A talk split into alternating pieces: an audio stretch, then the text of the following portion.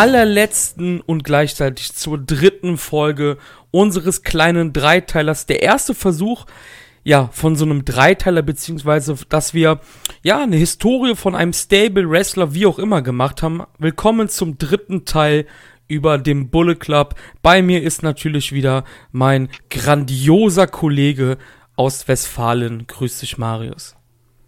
Sehr nette Begrüßung. Vielen, vielen Dank, Chris. Und herzlich willkommen an alle, die zuhören. Ich bin froh, wir sind beim dritten Teil der Trilogie angekommen und mir gefällt das Projekt, äh, Projekt auf jeden Fall sehr gut. Und ich habe da richtig Bock, nochmal so die alten Zeiten zu besprechen und finde dieses Modell, dieses, diese Projekte sehr, sehr gut. Bevor wir jetzt starten und ins Jahr 2016 gehen, wir fangen da natürlich auch wieder mit dem New Year Dash an, natürlich, was ja auch dann immer der Startschuss des neuen New Japan Jahres ist. Wenn du jetzt aus dem Stegreif, die Frage haben wir vorher nicht abgesprochen, wenn du aus dem Stegreif jetzt sagen würdest, so, hm, worüber würdest du denn das nächste Mal reden, was ja im New Japan Kanon ist, also über welchen Wrestler mal eine Folge oder halt wieder ein mehrteiliger, ähm, ja, mehrteiliger Teil über einen Stable oder über, keine Ahnung, vielleicht auch über eine Eventserie. Es gibt ja auch spannende Sachen, zum Beispiel, was alles bei Don Taku passiert. Das ist ja auch ein relativ alter Event. Älter als Wrestle Kingdom beispielsweise. Aus dem Stegreif, worauf hättest du denn Bock in den nächsten Monaten? Man muss dazu sagen, wir hatten jetzt auch zwischen den drei Teilen immer mal wieder einen Monat Pause. Vielleicht ziehen wir das beim nächsten Mal ein bisschen mehr an. Das solltet ihr uns auf jeden Fall mal als Feedback geben. Ja, Marius, zu der Frage jetzt nochmal. Was würdest du sagen? Worauf hättest du denn so Bock als nächstes? Also worauf ich auf jeden Fall Bock hätte, wäre zum Beispiel mal einmal die Karriere von Tetsuya Naito zu besprechen. Mhm. Das ist, denke ich mal, eine sehr interessante Personalie, in der wirklich viel passiert ist, von Höhen über Tiefen. Sonst hätte ich noch ein, fände ich es noch sehr cool, wenn wir uns darüber unterhalten würden, in der Thematik, was wäre, wenn? Ich habe mir letztens, dadurch bin ich auch gekommen, das kann ich kurz erklären, ich habe letztens einen Fußball-Podcast gehört und dort ging es zum Beispiel die Frage, was wäre, wenn Jupp Heynckes 2013 nicht bei den Bayern aufgehört hätte, sondern weitergemacht hätte. Und ich finde dieses, ich finde dieses Szenarien sehr, sehr spannend. Zum Beispiel, was wäre denn, wenn es All Elite Wrestling nicht geben würde und Kenny Omega zum Beispiel noch weiter ge geblieben wäre. Wie wäre das alles weitergegangen? Hätte, wäre Jay White mittlerweile Champion geworden oder nicht? Solche Fragen zum Beispiel. Aber wenn es um einen spezifischen Wrestler geht, dann denke ich doch, Tetsuya Naito wäre dort, äh, ja, beleuchtenswert. Ja, auf jeden Fall eine coole Idee an so ein Was wäre, wenn Szenario hatte ich jetzt gar nicht gedacht, aber das ist schon mal eine spannende Idee. Da kann man dann auch wieder die Zuschauer einbinden. Ähm, für was wäre wenn, Frank allgemein. Da würde mir noch das Stardust Genius Sache einfallen. Was wäre, wenn das Stardust Genius äh, funktioniert hätte? Dann hätten wir wahrscheinlich niemals im Leben Los Ingobernables gehabt, zum Beispiel. Ja. Ne? Ähm, ja, Night hast du schon angesprochen. Ich finde auch coole Personalien sind auch mal Leute, ja, aus der zweiten, dritten, vierten Reihe. Ich hatte da, glaube ich, in einem, in einem privaten Gespräch letztens den Captain New Japan, also Mitsuhide Hirasawa, angesprochen, der ja mehrfach gerepackaged wurde, in verschiedenen Gimmicks gesteckt wurde, war ja auch mal als Barbar unterwegs, barfuß und alles. Ja, der Typ hat es natürlich nie geschafft. Ähm, ist auch so ein bisschen ein Typ wie Yujiro, nur Yujiro ist halt immer noch bei New Japan und verdient sein Geld, während Hirasawa, glaube ich, gar nichts mehr macht mittlerweile. Also, ähm, das finde ich auf jeden Fall auch interessant, mal solche Leute zu beleuchten, die halt nicht das Spotlight haben, wie es halt ein Naito zum Beispiel heutzutage hat. Oder jemanden aus der älteren Riege, wie beispielsweise Yuji Nagata. ja, Nagata, Nagata wäre auch cool, genau. Aber du hast eben Kenny Omega angesprochen und Kenny Omega nimmt ja den großen Teil, wahrscheinlich den allergrößten Teil aller bisherigen, ja, wir nennen es jetzt wieder mal Lieder, weil das ist so ein bisschen so ein böses Wort, wenn man über, bei Stable spricht. Eigentlich ist bis heute nie offiziell gemacht worden, dass Okada der Leader von Chaos ist zum Beispiel. Aber jeder sieht's natürlich weil er halt der wichtigste Wrestler ist. Aber wir nennen Kenny jetzt mal den Leader. Ich glaube, die Bucks haben das auch im Verlaufe seiner Regentschaft mehrfach auch erwähnt. Kenny Omega wird ein großer Teil sein, denn bei New Year Dash 2016, ja, das sollte, glaube ich, einer der letzten New Year Dash sein, wo halt auch große Angles passiert sind. In den folgenden Jahren war da nicht mehr so mit großen Angles, aber ja, New Year Dash 2016 ging ab und damit der Startschuss für Kenny Omega. Richtig, ich glaube, wir haben es ja schon beim letzten Mal angesprochen, äh, das Segment, dass Kenny Omega AJ Styles angreift nach dem Match und ähm, dadurch dann Styles aus dem Bullet Club gekickt wird von allen Membern, von den Young Bucks. Gallows und Anderson waren dabei. Cody Hall kann ich mich auf jeden Fall auch daran erinnern, dass der auch äh, an diesem Tag dabei war, in diesem Segment. Und ja, so begann dann quasi die Zeit von Kenny Omega, auch die Zeit von Kenny Omega im Heavyweight er hatte keinen Bock mehr aufs Junior Heavyweight und hat mit einem unglaublich geilen Akzent äh, Shinsuke Nakamura äh, gecallt und herausgefordert, der ja den IC-Belt hat. Das darf man ja nicht vergessen. Er war zu dieser Zeit IC-Champion, hat ja AJ Styles bei Wrestle Kingdom 10 besiegt.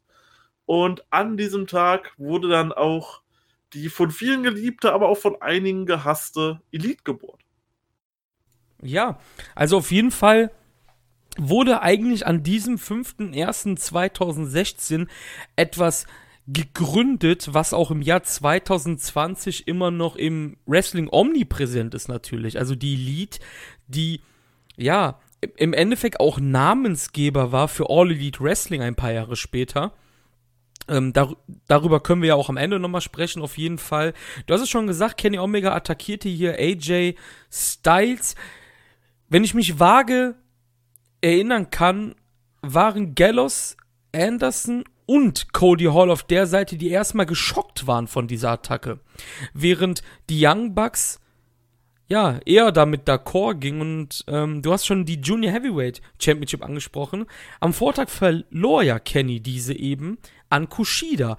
Und was ich so ja so bemerkenswert finde oder fand, auch zum damaligen Zeitpunkt, ist einfach, wie gut New Japan das macht, dass es einfach keinen interessiert, dass Kenny am Vortag halt einen Titel verloren hat und jetzt direkt den nächsten beansprucht. Ich erinnere mich da auch zum Beispiel an Suzuki, der die, der die Never Championship ein paar Jahre später an Goto verlor und einfach einen Tag später dann, ich glaube, Naito attackierte für die IC Championship. Oder nee, Tanahashi war es, glaube ich sogar. Genau. genau. Und einfach dieser Spagat, der ist einfach unfassbar schwer zu legen, weil ich glaube, viele würden dann erstmal so sagen, so, hä, der hat doch gestern verloren.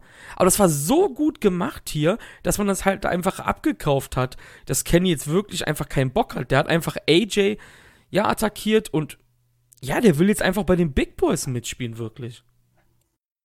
Ja, dieses ganze Segment war einfach absolut große Klasse. Ich saß damals vor meinem PC und war komplett geschockt, was da gerade passiert.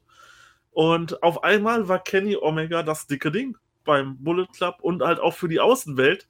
Denn gerade dadurch begann ja nochmal diese Popularität, das muss man halt auch dazu sagen. Das ist halt Kenny Omega geschuldet, dass eben äh, sie Elite äh, überall auf der Welt quasi diesen Kultstatus besitzt und äh, jetzt ja auch 2020 für sich steht mit einer eigenen Liga und so. Das hat ja dort im Endeffekt den ja, Anfangsstein genommen, den Anfangsstein gesetzt, in dem er, in dem dieses Segment stattgefunden hat. Und ich hätte super gerne das Match gegen Nakamura gesehen. Allerdings, wie wir wissen, äh, kam es dazu ja leider nicht mehr. Nakamura ist ja AJ Styles gefolgt zur WWE und somit haben wir leider nicht mehr das IC-Match zwischen Nakamura und Kenny Omega gesehen, weil ich glaube, das wäre auch richtig, richtig gut geworden.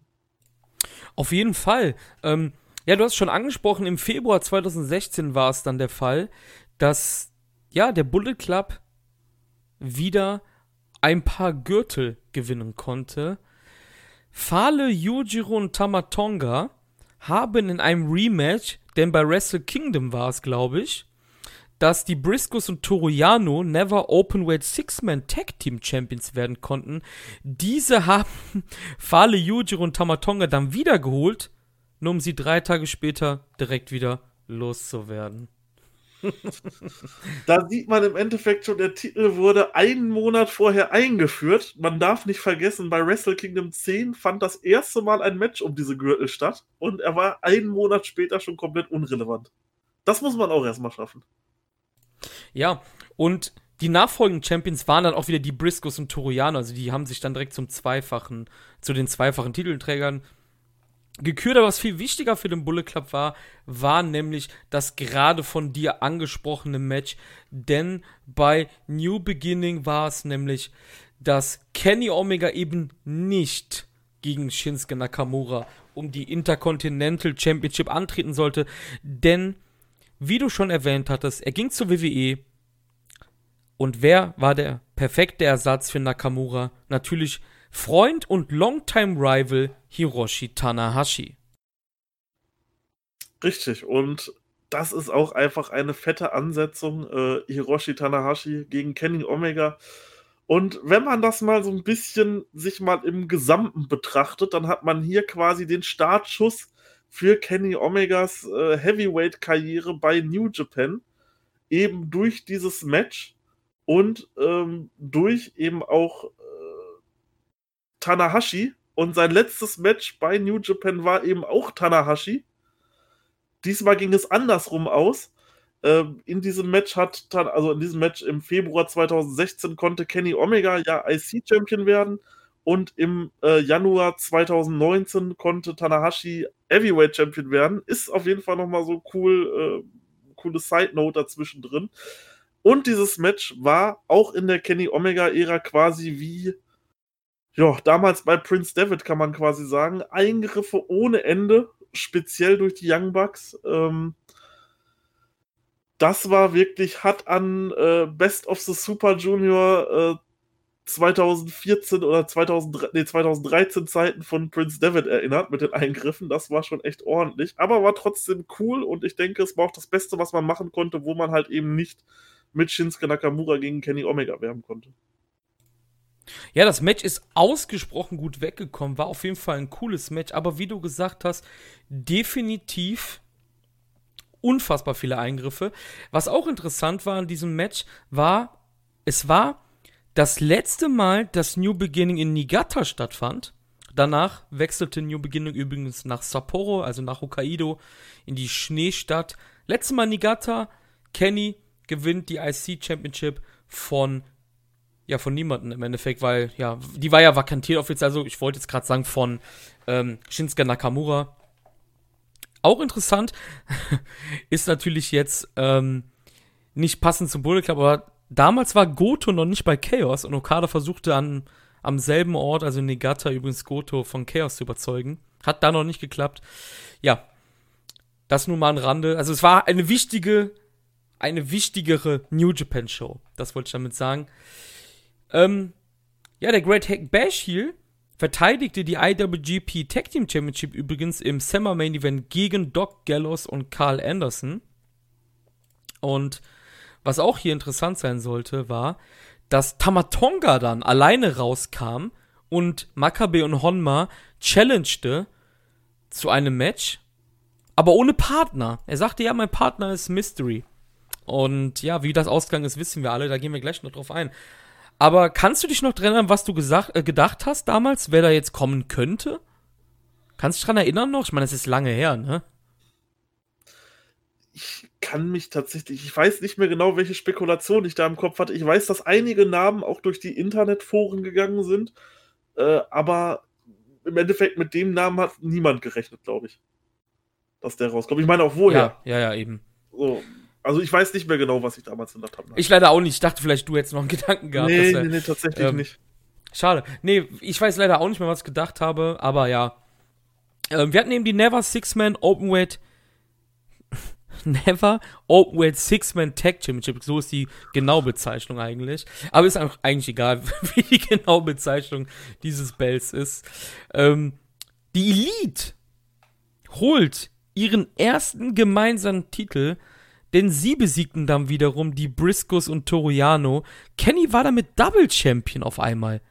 Innerhalb von einem Monat. Nicht mal einem Monat. Definitiv ein rasanter Aufstieg und ich kann mich auch tatsächlich erinnern an diese Zeit, genauso einen Monat nach diesem AJ Styles Segment. Du hast immer diese Backstage-Segmente gesehen und die gingen wie verrückt durch Social Media durch, wo dann halt äh, die drei dort saßen, die Elite, die, die, Elite. Und dann wurde irgendwie so ein bisschen gegen, ich weiß noch damals, ganz am Anfang wurde so ein bisschen gegen New Day geschossen. In der ganz, in der ganz großen Anfangszeit. Äh, Xavier Woods und Kenny Omega sind ja auch gut befreundet und die haben dann am Anfang, Kenny Omega und die Bucks haben dann so ein bisschen gegen New Day geshootet und hatten dann auch teilweise während den Promos deren T-Shirt an, was die von WWE damals hatten, äh, deren WWE-Design-Shirt und da ist, glaube ich, dann so ein bisschen dieser Hype um die Elite angefangen. Das müsste so ungefähr um diese Zeit Februar, März gewesen sein, 2016. Ja, das kann gut sein. Ich weiß es auch nicht mehr ganz genau hab mir da jetzt auch zu nichts rausgesucht, weil da habe ich gar nicht mehr dran gedacht. Gut, dass du es gesagt hast. Genau, es gab ja dann auch im, im Laufe der Jahre auch mehrere Gaming-Turniere, wo die beiden dann gegeneinander angetreten sind. Sind ja beides auch die unfassbaren Kack-Nerds, wie wir einfach, ne? Und spielen Tekken, Street Fighter, was auch immer, die beiden. Standen sich dann also, oder beziehungsweise saßen dann auch sich mehrmals gegenüber an der Konsole.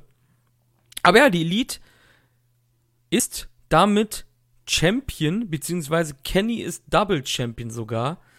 Und ähm, ja, am, am Ende vom Februar gab es Honor Rising, die Co-Show mit Ring of Honor. Beziehungsweise eigentlich ist es ja streng genommen gar keine Co-Show. Es ist ja wirklich eine Ring of Honor Show in Japan. Ich glaube, das ist gar nicht co-promoted offiziell. Beziehungsweise war co-promoted. Das haben sie jetzt auch eingestampft, auch vor Corona. Ich glaube, letztes Jahr gab es auch schon keine Honor Rising, richtig? Ja. Genau, da fingen nämlich die Spekulationen an mit Elite. Als Stimmt, Kenny ja. dann gegangen ist, genau. Ähm, Hiroki, Hiroki Goto, Katsuyori Shibata und Red Dragon, also Bobby Fish und Kyle O'Reilly, die damals noch im Diensten von New Japan bzw. Ring of Honor standen, besiegten hier den Bullet Club, Bad Luck Fale, Doc Gallows, Carl Anderson und ich hab's hier gar nicht mehr drauf. Tamatonga, Tamatonga war es, genau. Ähm, und das war tatsächlich dann der Monat, wo zwei weitere Schwergewichte des Bullet Clubs ja, New Japan in Richtung Titanland verlassen haben.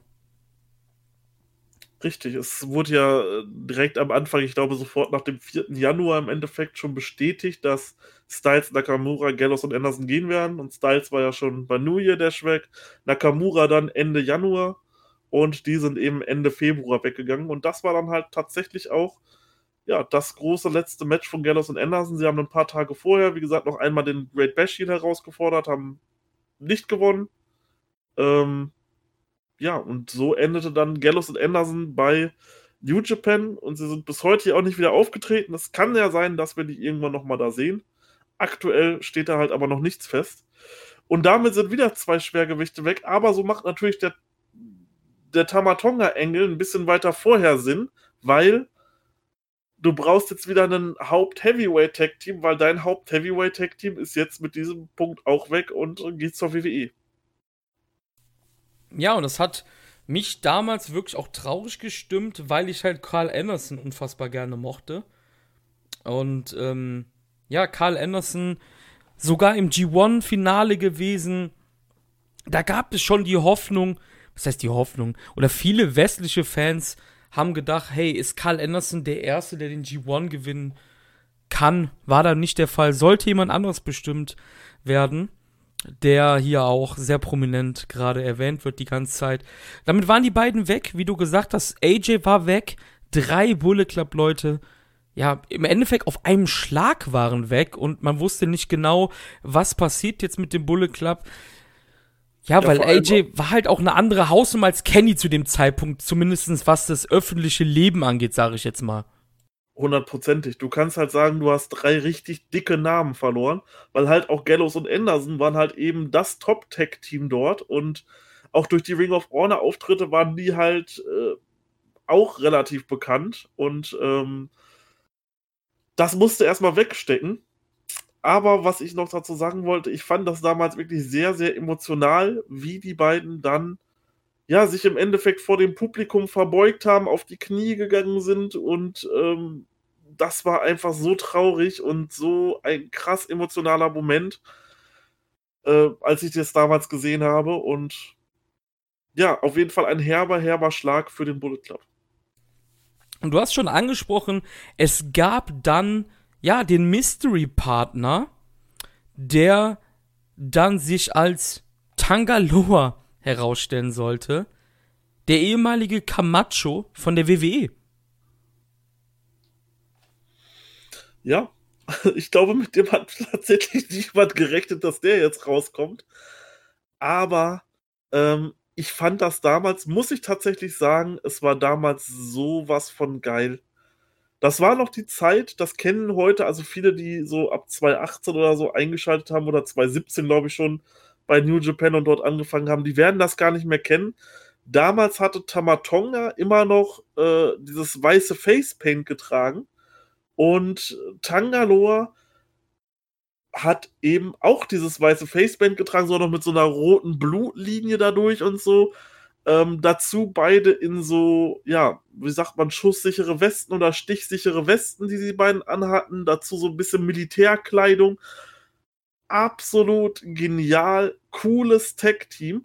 Davon ist halt heute von diesem Outfit und so überhaupt nichts mehr übrig, was ich mega, mega schade finde, weil ja, das war halt irgendwie so, die kamen raus in so einer, in so einer Tarnhose, dann dazu diese Westen, dieses Facepaint, das sah halt einfach total martialisch aus und war im Endeffekt auch der perfekte Ersatz zu der Zeit für Doc Gallows und Carl Anderson, weil die waren ja auch ähm, sehr oft äh, mit, mit Facepaint, zumindest Doc Gallows und äh, eben auch diesen Militärklamotten und das hat sich im Endeffekt super ergänzt und heute ist davon leider gar nichts mehr übrig geblieben. Ja, ich muss auch sagen, ich war, ich, ich bin die GOD auch sehr mühselig mittlerweile. Aber wie du gesagt hast, 2016 damals, ich habe keine WWE mehr geschaut, ich konnte dem gar nicht folgen, was die ganzen Leute im Social Media meinten mit Camacho und alles. Ich wusste halt nicht, ich habe da natürlich gegoogelt, es war halt, ich glaube, das war dieses Gimmick, als er halt klischeemäßig hier mit, äh, mit diesem BMX-Rad und so gefahren ist, also diese ja, Latino-Gangster genau. und alles und sowas, ne? Und, ähm, ich glaube, er war danach nochmal bei TNA als Maika, kann das sein? Ich bin mir jetzt gerade nicht sicher. Und ähm, ich, ich kannte ihn einfach nicht. Und man muss natürlich sagen, er war damals um einiges schlechter als heutzutage. Ähm, definitiv. Ähm, aber diese, diese Intensität, die die beiden halt auch durch ihr Gimmick damals und durch diese, äh, durch diese Attire und alles und das Facepaint und so, das hat's halt enorm weggemacht, fand ich damals. Und ähm, ich, klar, ich war früher auch so ein krasser Nerd, sag ich mal, der Ring of Honor 5, 6, der, keine Ahnung, wie soll ich das sagen, waren einige, einige Wrestler waren mir, ich sag jetzt mal ganz böse, zu schlecht im Ring, um dass ich sie gut fand. Ne? Das mal so sagen, also ich habe halt diese krassen technischen Schlachten einfach unfassbar abgefeiert und diese Striking-Duelle, die es bei Ring of Honor gab, dieses American Strong Style und alles, wie man das genannt hat. Ähm, aber im Wrestling geht's halt nicht immer um das In-Ring-Produkt, ne? Also manchmal, manchmal gehört auch mehr dazu, da gehört Charisma zu. Wir hatten es, glaube ich, jetzt auch diese Woche auf dem Discord um, über Eddie Kingston, der einer meiner absoluten Lieblingswrestler seit über einer Dekade ist aber der ähm, halt im Ring natürlich kein Dean Malenko oder sowas ist, ne? Oder kein, kein, kein Daniel Bryan oder, oder, ja, andere Leute dieser Klasse, aber der halt alles andere so unfassbar gut drauf hat, dass das halt gar nicht mehr dann so wichtig erscheint. Verstehst du, was ich meine? Das hatten halt die GOD in der Anfangszeit auf jeden Fall. Hundertprozentig. Wie gesagt, das waren halt einfach äh, coole Gimmicks, die die beiden hatten. Das war halt einfach, das sah einfach richtig geil aus und du wusstest, äh, mit diesen Leuten ist äh, nicht gut Kirschen essen. Die sind äh, harte Leute und äh, das haben sie auch so nach außen getragen und das war eigentlich perfekt für den Bullet Club und das war auch das, weswegen ich glaube, glaub ich, dass so viele auch in dieser Anfangszeit so cool fanden, weil es waren halt einfach diese Gimmicks Gallows, der mit einem Raketenwerfer auf den Titantron ballert und so und ähm, halt dieses ganze Bullet Club Gimmick einfach auch über die AJ Styles Ehre, das war halt einfach ein richtig, richtig cooles Ding. Da wusstest du einfach, okay, da stehen Leute, die nehmen sich ernst, die äh, haben keinen Bock auf irgendwas anderes, die zerstören hier alles und so. äh, das war halt einfach cool. Und genau das haben die GOD damals auch vorgesetzt. Die sahen einfach cool aus, auch wenn es jetzt natürlich in-ring technisch nie mehr als ein wirkliches Brawler-Tag-Team geworden ist, aber vollkommen okay. Beide haben sich, finde ich, auch über die Tag-Team-Zeit noch gesteigert. Früher waren diese Matches noch deutlich zäher, aber alleine dieses, der Bullet Club kommt zusammen raus, steht da, die stehen mit dem Facepaint da neben einem Pfahle, der mit einer Zigarre rauskommt und so. Ach, einfach nur, einfach nur schön. Schön, wirklich. Ja, die beiden haben dann auch prompt die Tag Team Championship vom Great Bash Heel gewonnen bei Invasion Attack. Ähm, ein paar Tage vorher, ich glaube eine Woche vorher, gab es dann das letzte offizielle New Japan Match von Cody Hall, dem Prospect, der auch nie über den Status des Prospect dadurch gekommen ist, natürlich. Er hat Hirai Kawato, dem heutigen Master Wato, besiegt. Und ja, Cody Hall war dann weg. Wir hatten, glaube ich, in der letzten Episode ein bisschen über seine Eskapaden und so gesprochen. Ja, man hat sich aber natürlich damals dann erstmal gefragt, so, ja, okay, ist jetzt weg, der Sohn von Scott Hall, ja. Ja, vor allem, es war ja auch total so ein bisschen stillschweigend. Man hat dann so sein Profil dann entfernt. Kurz nach dem Match gegen äh, Master Vato, wollte ich schon sagen, damals war es noch Hirai Kawato. Und er ist ja auch, ich glaube, nicht mal zwei Wochen später bei Noah debütiert und ähm, hat dort ja dann auch mehrere Jahre gewrestelt. Ja, Cody Hall er hat, glaube ich, sein Potenzial so ein bisschen verschenkt, was er hatte. Die Chance, die man ihm gegeben hatte, hatte er verschenkt. Und das war wirklich ein sehr unrühmlicher Abschied. Aber es muss auch sagen, es hat ihn, glaube ich, auch niemand wirklich vermisst. Und so, ja, das Profil ist jetzt weg, der tritt bei Noah auf. Ja, okay. Dann ist das halt so. Äh, war jetzt eh niemand, der so wirklich besonders war. Das ist genau wie wenn jetzt ich will nicht böse klingen, aber Chase Owens zum Beispiel, wenn der jetzt so weg wäre, kein Match mehr hätte und heimlich sein Profil weg wäre, würden wir auch sagen, oh, Chase Owens ist weg, echt? Hm. Ja, genau, das sind halt diese, diese etlichen Karteileichen, die uns noch über die Jahre des Bullet Clubs mitbegleitet haben. Ähm, wir sind ja beide in dem Sinne Chase Owens Fans. Also wir wissen ja, dass der halt ein super solider Arbeiter im Ring ist und alles. Aber du hast das schon richtig gesagt. Das sind halt Leute, die den Bullet Club halt einfach unfassbar nicht weiterbringen, ne? Und dazu gehört halt leider auch ein Chase Owens, ja. Ja, die blähen einfach nur den Bullet Club auf und du hast im Endeffekt, ich glaube, was habe ich letztens gelesen, aktuell 16 oder 18 Mitglieder im Bullet Club, wenn man mal gerade in die Neuzeit gehen muss. Und das war damals halt schon noch nicht ganz so schlimm, aber du hattest halt auch total irrelevante Leute da drin, die es eigentlich eben nicht gebraucht hätte. Wie zum Beispiel Cody Hall oder Chase Owens oder eben später noch jemand, der mit einer Maske rauskam. Aber da kommen wir später drauf zu. Im Mai gibt es dann die Global Wars Shows, beziehungsweise die erste, glaube ich, war das damals sogar. Ich bin mir jetzt gerade nicht mehr sicher. Hab wieder sehr gute Podcast-Arbeit geleistet da. Ähm, in Chicago, Illinois Adam Cole, Baby, wird als neuestes Bullet Club Mitglied bekannt gegeben im Show Closing Angle, also quasi im letzten, ja, in den letzten Minuten dieses Pay-Per-View. Die Bucks und die GOD waren auch im Ring und haben da den Ring von nicht Bullet Club Leuten befreit. Und dann folgte diese ikonische Szene, als Adam Cole sich auf den Bauch legte in die Kamera irgendwas sagt, ich weiß auch nicht mehr, was es war, und die Young Bucks, Matt und Nick jeweils auf der einen Seite ihm ein Küsschen gaben. Adam Cole im Bullet Club sollte eigentlich nur noch eine Randnotiz werden im Nachhinein, wenn wir das halt mal so sagen dürfen, war halt eher für die Ring of Honor Bullet Club Seite da. Aber er war ja damals auch ein ziemlich gehypter Indie-Star. Was hast du dir da, hast du dir mehr erhofft oder was anderes erhofft oder hattest du einfach gar keine Gedanken an Adam Cole damals im Bullet Club? Ich glaube tatsächlich, ähm, dass Adam Cole dafür halt bestimmt war, diesen, ja, im Endeffekt die Cody-Rolle einzunehmen. In dem ganzen, in der ganzen Thematik äh, Bullet Club. Man hat ja auch mehrere Sachen dort versucht, mit Kenny Omega aufzubauen, aber dem ist halt leider davor gegangen, dass er eben zur WWE gegangen ist. Und ich habe mir tatsächlich mehr erhofft. Ähm, aber Adam Cole war für mich halt, ich fand es nicht gut, dass es dann sozusagen den Bullet Club in Ring of Honor gab. Also, dass es dort einen Ring of Honor Bullet Club gab, das fand ich schon tatsächlich zu diesem Zeitpunkt, als das bekannt gegeben wurde, dass zwei neue Mitglieder dort sind, äh, fand ich nicht gut, dass so ein Teil quasi, okay, wir haben ja den Bullet Club in Japan, dort sind Fale und, und, und Tamatonga und so drin und dann haben wir den Bullet Club in Amerika. Das war ja auch damals mit dieser Elite-Aufspaltung immer so.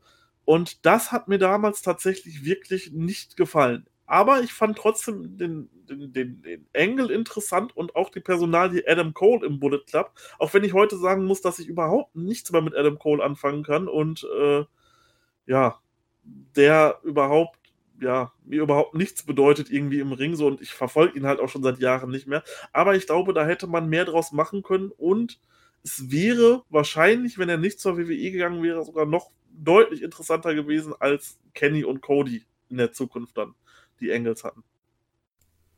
Am folgenden Tag ging es dann weiter mit den Co-Shows. Diesmal waren sie in Michigan, in Dearborn, übrigens im Ford Community Center. Also Dearborn ist ja die Ford-Stadt. Und ähm, im Main Event gab es ein 10-Man-Tag-Match. Adam Cole, die GOD und die Young Bucks besiegten hier Adam Page, Motor City Machine Guns und die Briscoes. Warum? Weil Adam Page hier zum Bullet Club geturnt ist. Später bei New Japan sollte er dann Hangman Page heißen. Warum? Weil es zu ähnlich zu Adam Cole war, nehme ich an. Aber ja, Hangman Page, ich, ja, wie soll ich sagen, dieser Turn hat eigentlich seine Karriere gemacht, jetzt im Nachhinein.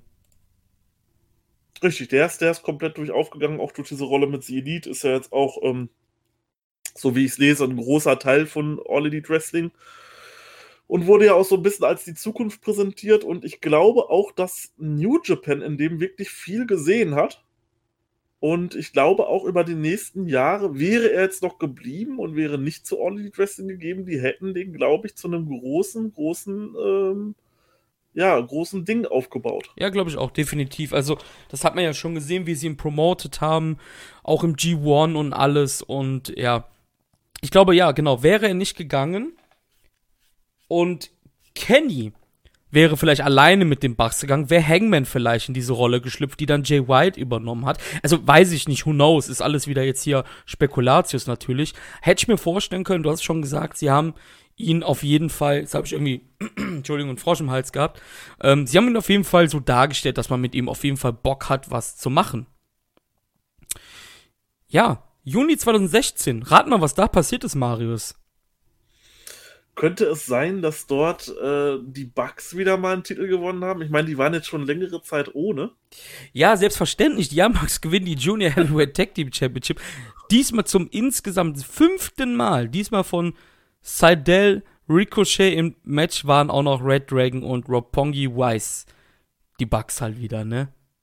Aber das zeigt doch einfach wieder, wie gut damals eigentlich diese Junior Tag Team Division war, auch wenn sie natürlich, wenn, wenn der Titel natürlich keinen großen Stellenwert hatte, aber alleine mit den Teams, die du hattest, Super High Flyers dazu, Red Dragon, Roppongi Vice, die Young Bucks, das war halt schon damals echt eine dick besetzte äh, ja, Division. Ja, auf jeden Fall, was hier auffällt, ist natürlich, dass hier keine ähm, Japaner dabei waren. Und das war, glaube ich, auch ein Kritikpunkt zur damaligen Zeit. Ich kann mich leider nicht mehr so dran erinnern. Aber ich meine, das war halt auch oft immer der Kritikpunkt, ja, man hat halt, man holt dann einfach nur die Ausländer rein und sowas. Ähm, das hat man natürlich in den folgenden Jahren auf jeden Fall gut geändert. Mit Roppongi 3K, mit ähm, Yoshinobu Kanemaru und Despi, Hiromo und Bushi. Shingo war dann natürlich in the Mix noch und, und ja, das haben sie auf jeden Fall gut geändert, aber natürlich von der, von der Qualität der Teams her ist das, ist das hier natürlich top-notch, ne? Du hast ja. natürlich die Bugs, ne? Über die haben wir jetzt in diesen drei Folgen genug geredet. Du hast halt Seidel und Ricochet, du hast später auch ACH noch drin mit Taguchi, ähm, Red Dragon natürlich. Unfassbar gutes Tag-Team. Auch Roppongi Wise auch für mich eins der besten Junior Tech Teams der letzten Jahre gewesen mit Beretta und äh, Rocky Romero ist sowieso absolut grandios. Also es war schon, war schon die Creme de la Creme ja eigentlich, ne? Das muss man schon sagen. Ja, und dann gibt's wieder eine Story im Juni 2016, die um den Intercontinental Championship ähm, ging. Und sie hat wieder was mit einem Ausfall zu tun. Kenny Omega ist weiterhin Intercontinental Champion und sollte dann gegen Hiroshi Tanahashi nochmal antreten in einem ganz speziellen Match. Und zwar im allerersten New Japan Pro Wrestling Ladder Match der Geschichte. Leider war Tanahashi zu diesem Zeitpunkt verletzt, beziehungsweise hat sich verletzt und konnte so nicht antreten. Wurde dort allerdings durch eine äh, Personalie ersetzt, die wirklich gut war die nächsten Jahre und für die das vielleicht auch so wirklich der Durchbruch war, nämlich Michael Elgin. Und damit hatten wir Michael Elgin gegen Kenny Omega in einem IC-Title Ladder Match zum allerersten Mal und hier wirklich überraschend. Ich saß damals, habe mir die Show damals angeschaut und Michael Elgin schafft es hier, Kenny Omega den Titel abzunehmen, tatsächlich. In einem wirklich guten Leather-Match. Also ich muss sagen, ähm, klar, Gimmick-Matches sind immer so eine Sache, aber ich fand, die beiden haben hier ein wirklich spannendes Match gewrestelt. Ich muss vielleicht auch noch anwählen, ich, das war so die Zeit, da bin ich gerade von der WWE weggekommen. Und WWE veranstaltet ja immer im Mai Money in the Bank. Und die, im, quasi im Mai fand ein Leather-Match bei der WWE statt und im Juni fand ein Leather-Match bei New Japan statt. Und dieses bei New Japan war einfach sowas von viel besser. Und ich saß da richtig geflasht mit meiner Freundin vom TV und habe mir Kenny Omega gegen Michael Elgin angeguckt. Und hier vielleicht so der kleine, aber feine Aufstieg des Michael Elgins zu einem größeren Star und zu einer größeren Starrolle vielleicht auch die nächste Zeit. Ja, ähm, auf jeden Fall ein gutes Match gewesen. Elgin hier mit dem dicken Titelgewinn haben vielleicht die wenigsten zu dem Zeitpunkt gerechnet, aber das sollte natürlich wieder zu einem Booking Masterplan gehören, denn ja, es fing der G1 an und ähm, Kenny Omega sollte in diesem G1 unfassbar groß gefeatured werden. Ähm, und natürlich konnte Kenny in den folgenden Monaten keine Niederlage mehr einstecken, denn Kenny sollte die besondere Ehre bekommen, der erste Nicht-Japaner zu sein, der den fucking G1 Climax gewinnen sollte. Holy shit. Das ist definitiv eine dicke Ansage gewesen. Und äh, ich weiß, das war halt auch eine Schlagzeile, die ging halt auch in der Wrestling-Welt umher. Kenny Omega gewinnt tatsächlich den G1 Climax unfassbar, nachdem AJ Styles, wir haben es ja schon besprochen, als, als Outsider quasi immer kurz davor war, mal einen Punkt gefehlt hat zum Finaleinzug, mal zwei Punkte gefehlt haben zum Finaleinzug. Gewinnt Kenny Omega hier das Ding.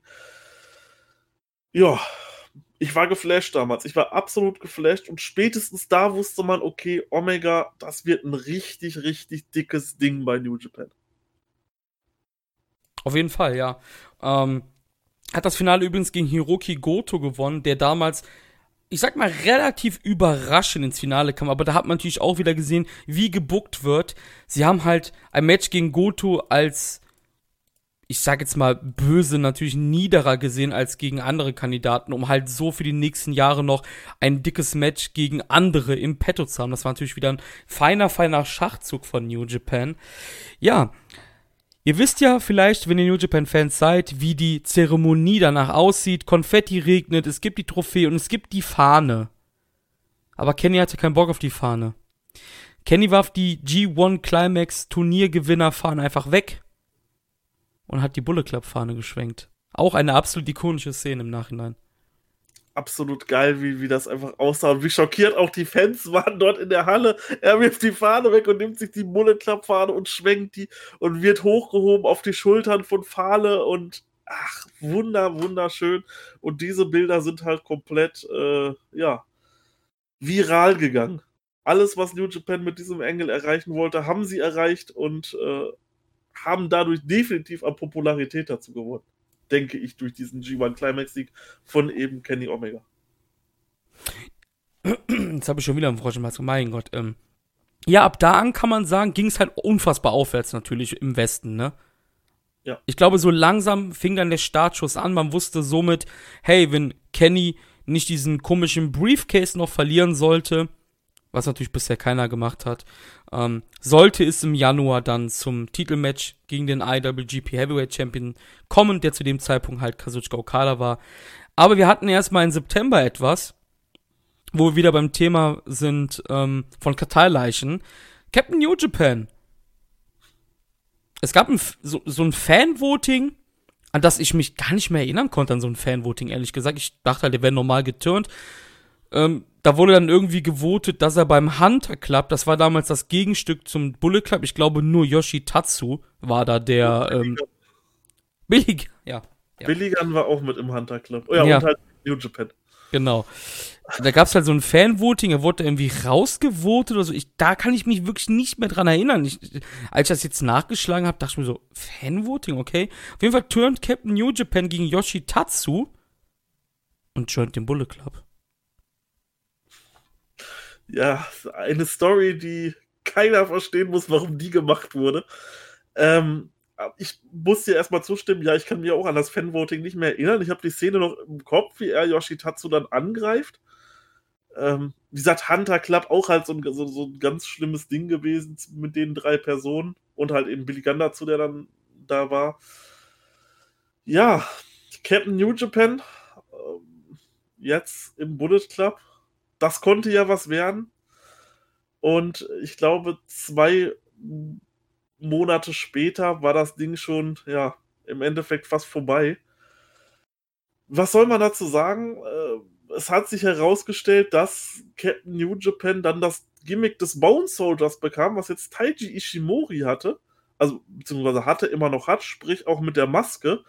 Und ähm, was das sollte, ich kann es dir einfach nicht sagen. Ich glaube, das war wahrscheinlich der schlechteste Wrestler im Bullet Club. Ähm, noch, noch schlechter als Yujiro. Ähm, ja, ich weiß nicht, dass das war überhaupt nicht cool und hatte dann irgendwie auch so einen kleinen Dämpfer verpasst für mich. So, ich dachte dann so, ah, okay. Jetzt hast du diesen epischen G1 Climax Sieg und jetzt kommt im September Captain New Japan zum Bullet Club und da war dann halt auch nichts mehr so wirklich Spannendes so in dieser zweiten Jahreshälfte, fand ich. Äh, was wirklich großartig war außer der Dezember vielleicht. Ähm, ja, Captain New, also ich verstehe es bis heute nicht, warum das gemacht wurde.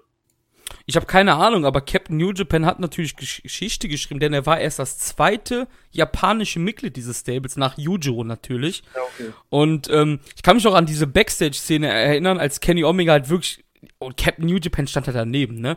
Er halt lachte und sagte, ha, das Gimmick ist ein totaler Witz und der müsste sich jetzt ändern. Und am folgenden Tag gab es dann dieses Debüt des Bone Soldier oder, die Bekanntgabe des Bone Soldiers, auch wieder maskiert. Man hätte hier halt auch die Chance gehabt, ähm, Hirasawa halt auch wieder ohne Maske zu bringen, aber ich glaube, das Ding mit Hirasawa war einfach gelaufen, den hatte man ja ähm, mehrfach gerepackaged, ne? Also als ähm, Hideo Saito, dann halt Mitsuhide Hirasawa, da war einmal ein Höhlenmensch oder sowas. Ach, ja, also was heißt Höhlenmensch, aber ich weiß nicht genau, ja. genau, welches Jahr das war. Das war auf jeden Fall weit vor.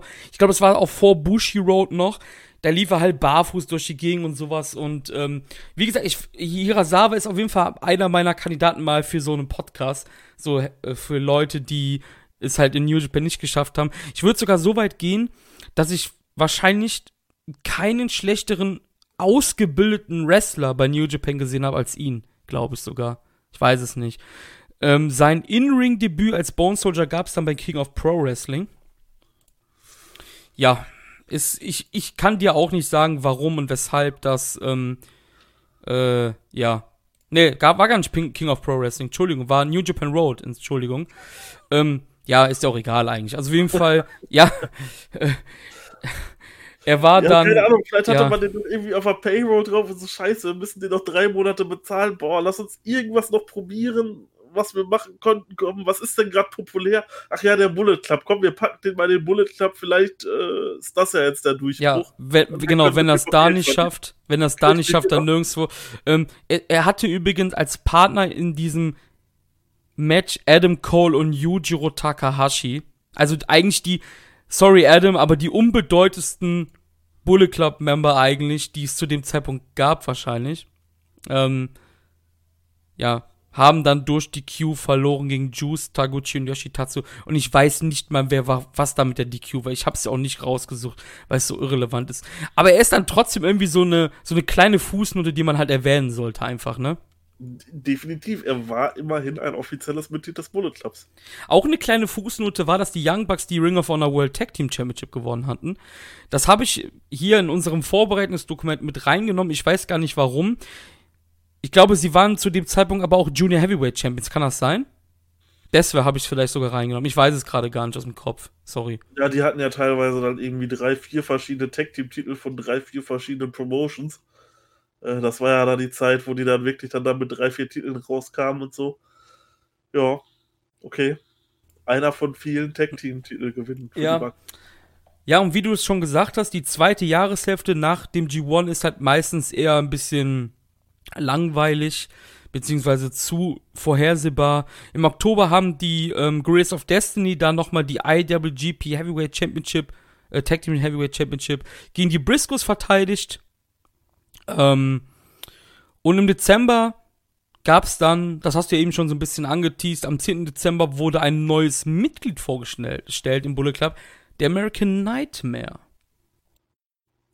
Und das war wirklich geil gemacht, denn ähm, dieses ganze Segment, er steigt dort aus der, ich glaube, aus einer Limousine war es oder irgendeiner dicken Karre, auf jeden Fall steigt er aus und ähm, macht seinen Weg, zündet eine Zigarre an und man sieht, okay, das ist tatsächlich Cody Rhodes, der ja vorher bei WWE noch dieses äh, Stardust-Gimmick hatte und dann eben bei WWE dann der Vertrag aufgelöst wurde. Und er dann jetzt quasi in den Indies workte, beziehungsweise halt außerhalb der WWE, um jetzt auch bei New Japan zu debütieren und da gab es eine geile Sache und zwar auch wieder eine Anspielung auf den Bonesholder, denn Kenny Omega hat dann halt angekündigt, ja, ich möchte euch hier ein neues Mitglied vorstellen und es wird ein neues Mitglied im Bullet Club geben.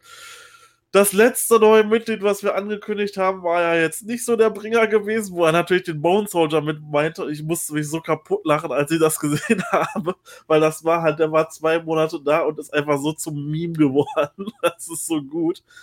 Aber ich war damals, muss ich wirklich sagen, richtig, richtig hyped auf Cody. Er hat ja damals auch die Liste geschrieben, wo zum Beispiel ein Shibata drauf stand auf der Liste, ähm, gegen wen er gerne wresteln möchte. Und ja, das war einfach so, ich habe mich gefreut und dachte, okay, jetzt zeig, was du kannst. Ja, auf jeden Fall. Also, der Bone Soldier war übrigens dann sieben Tage danach Geschichte. Ähm, und hat seitdem, also er hat auch seine Karriere wohl anscheinend offiziell sogar beendet, also Hirasawa und äh, ja. Ja, offiziell sogar laut Cage-Match sogar am 5.1. ist wahrscheinlich sein Vertrag ausgelaufen oder sowas. Ja, ja, Cody, Cody sollte ja ein wichtiger Bestandteil in den nächsten Monaten werden. Ganz zur Freude von mir, nämlich nicht. Ähm, kein großer Cody-Fan, werde es wahrscheinlich auch nie werden. Ähm, hat mich, ich will jetzt nicht sagen kalt gelassen, aber war mir relativ egal irgendwie damals. Auch wenn das natürlich das Video cool gemacht war natürlich. Also das konnte New Japan eigentlich auch schon immer. Die haben zwar nicht die, die Produktionsvalue wie eine WWE, ne, die das natürlich top-notch alles machen, aber sowas können die trotzdem ganz gut, finde ich. Und ähm, ja, Cody sollte dann sein Debüt, sein In-Ring-Debüt bei Wrestle Kingdom feiern im Januar 2017, hat dann prompt Juice Robinson besiegt. Richtig. Ähm, krass auf jeden Fall, dass er direkt halt bei der Wrestle Kingdom debütiert. Und ich war halt wirklich gespannt. Das Match war nicht gut gewesen, so wie ich mich daran erinnere. Es war auf jeden Fall ein Lowlight der Show. Äh, für mich immer noch die vielleicht beste Wrestling-Show, die ich gesehen habe, Wrestle Kingdom 11. Und da war Cody vs. Juice wirklich das Lowlight bei. Ähm, ja, aber natürlich ein standesgemäßer Sieg. Juice, muss man halt auch sagen, hat halt auch bei weitem noch nicht das Standing gehabt zu dem Zeitpunkt, was er heute hat. Also bei weitem noch nicht. Ähm, ja, war, war vollkommen in Ordnung. Cody ist jetzt da und man sollte sehen, was die Zukunft bringt. Adam Cole besiegte an diesem Tag King King, sage ich schon, Kyle O'Reilly, Entschuldigung, um neuer Ring of Honor Champ zu werden. Damit ein weiterer Titel für den Bullet Club.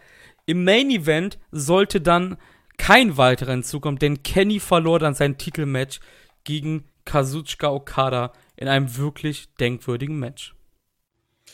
Und das war so der Punkt, wo ich glaube, beziehungsweise das war er der große Durchbruch in der westlichen Welt. Äh, ich weiß noch die ganzen Zeiten und ähm, auch hier die Power Wrestling aus Deutschland und die Internetnachrichten und sowas sind da steil gegangen. Beste Wrestling-Match aller Zeiten, Fragezeichen, sechs Sterne Match von Dave Meltzer.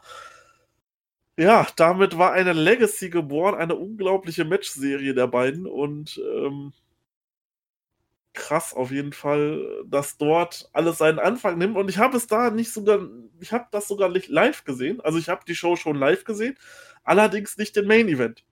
Ich habe, ich war nämlich auf einmal, ich glaube, ich musste vorher arbeiten oder so. Ich war so müde gewesen und habe gesagt, ach komm, den Main Event, den guckst du dir am nächsten Tag an.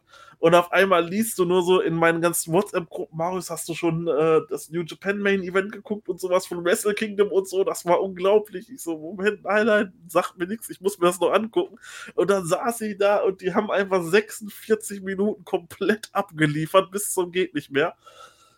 Wahnsinn. Einfach nur wirklich Wahnsinn und heute noch eins meiner Favorite Matches, wenn ich so zurückblicken kann, weil boah, krasses Ding. Absolut, absolutes Brett. Ja, ich glaube, du hast richtig gesagt. Ich glaube, das war dann der absolute Gipfel dieser westlichen Eroberung. Sollte ja dann auch im Sommer daran münden, dass es dieses ähm, Turnier um eine neue Championship gibt. Dazu kommen wir gleich. Und ja, Kenny ja, erreicht wahrscheinlich auch seinen absoluten ja, Popularitätshöhepunkt zu dem Zeitpunkt und bringt New Japan zusammen mit Okada ähm, ja ja, auf die Map der westlichen Fans endgültig im Jahr 2017 auf jeden Fall. Man kann wirklich sagen, Tanahashi hat die Company gerettet, weiterentwickelt mit Okada und die beiden haben es dann halt für den westlichen Markt halt eröffnet, also Kenny und Okada. Muss man halt wirklich so sagen.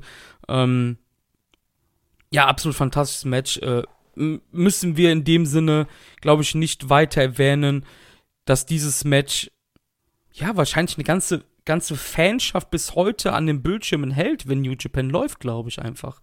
Ich glaube, das Match hat halt unfassbar viele Leute ähm, ja aus dem westlichen Markt halt einfach ans Produkt gebunden, auch unabhängig vom Kenny-Abgang dann. Ja. Ja, hundertprozentig. Februar 2017. Ganz kurz noch. Ja, sorry.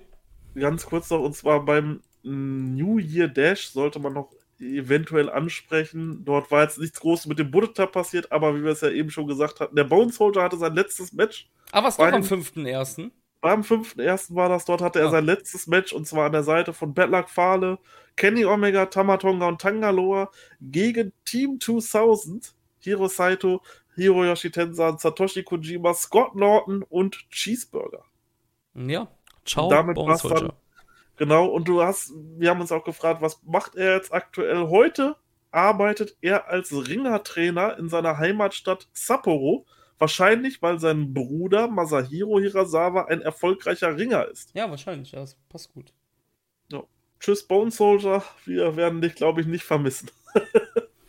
Februar 2017, Kenny und Adam Cole verkrachen sich langsam und die Bugs stehen so ein bisschen in der Mitte und da merkt man schon so ein bisschen, hm, das passt doch irgendwie auf etwas, was dann ein paar Monate später passieren sollte. Das hast du, glaube ich, eben auch schon erwähnt.